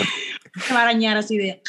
Venga de ahí. Noodle. recomendación noodle. Bueno, mi recomendación, bueno, si tienen Paramount Plus o pueden, eh, tienen siete días. Ah, en ¿tú México ya tienes los- eso? No, la obtuve la- los siete meses, las siete de semana, los siete días, perdón, de, de Paramount Plus, que la verdad se me hace una chingadera a comparación de que en Estados Unidos te dan un mes gratis. Entonces, pero bueno, si wow. pueden ver en Paramount Plus, vean Shit Script, están las cinco temporadas. Mm. es como que la serie que fue boga en Estados Unidos, de esta familia que es muy millonaria y que pierde todo y que se van a un pueblito que compraron cuando nace el hijo mayor de la familia como una broma que se llama Shit's Creek, ¿no? Y pues Mm. terminan viviendo ahí. Es increíble el desarrollo de los personajes de esta familia que tenían chingo de dinero y que cree que se les acaba el mundo porque no tienen dinero y el crecimiento de cada uno de los personajes está muy, muy, muy padre. Y mi otra recomendación, eso es así como que en la nostalgia, aviéntense las tres películas de The Mighty Ducks y empiezan a ver Con Emilio la serie con Steve Millie Esteves, que regresa en la, a la serie eh, que acaba de lanzar Net- este, Disney la semana pasada, el viernes pasado, que se Mm. llama The Mighty Ducks New Game, no, New Gamers, algo así. Es, no, Game Changers, perdón. Mm. Este, que es así como que esa feel good series y sale otra vez Emilio Esteves y van a salir algunos personajes de las dos primeras películas. Y este, Señor ya me Emilio Esteves. Ajá, señor, pero es así como que la nostalgia, si realmente les encantó The Mighty Dogs en su infancia como yo y que ya mandé a pedir mi jersey, este, pues véanla y ya Qué luego les voy a enseñar. Luego nos enseñas, verdad. luego nos enseñas tu casaca de los Mighty Dogs. Me llega exactamente el 12 de abril, entonces Ok, ok, Ah. ahí vamos ahí a estar Nos, nos pone Iker Gandarela, quiero un feliz cumpleaños del Daemonio. Muy querido Iker, yo soy el Daemonio y espero que vayas a Daemonios a celebrar tu cumpleaños. tenemos, mira, tenemos un pollito a la diabla que te va a encantar y tenemos un pastel de chocolate a la diabla con salsa de Carolina Oye, Reaper. ¿Y tienes salchichitas a la diabla? Salchichitas a la diabla. No, porque respetamos mucho a Salchi, con él no, nos lo- metemos. el copyright. El copyright, exacto, exacto. Ya estamos trabajando para que Salchi Enterprises eh, pues trabaje con Daemonios. Pero Una- feliz una collab. cumpleaños. ¿Cómo? Una collab con Salchi. Un featuring Ah, Salchi. cross feliz Salchi. cumpleaños a ti. Feliz cumpleaños, querido Iker. Feliz cumpleaños. Ay, Ya no seas gandarela. Me imaginé al demonio así, va a la mesa de los clientes, ¿no? A cantar. ¿Cómo le está pasando? Lo está, lo está bien Ya atendido. me el imagino, sale una botarga con de, de demonios y unas botarguitas.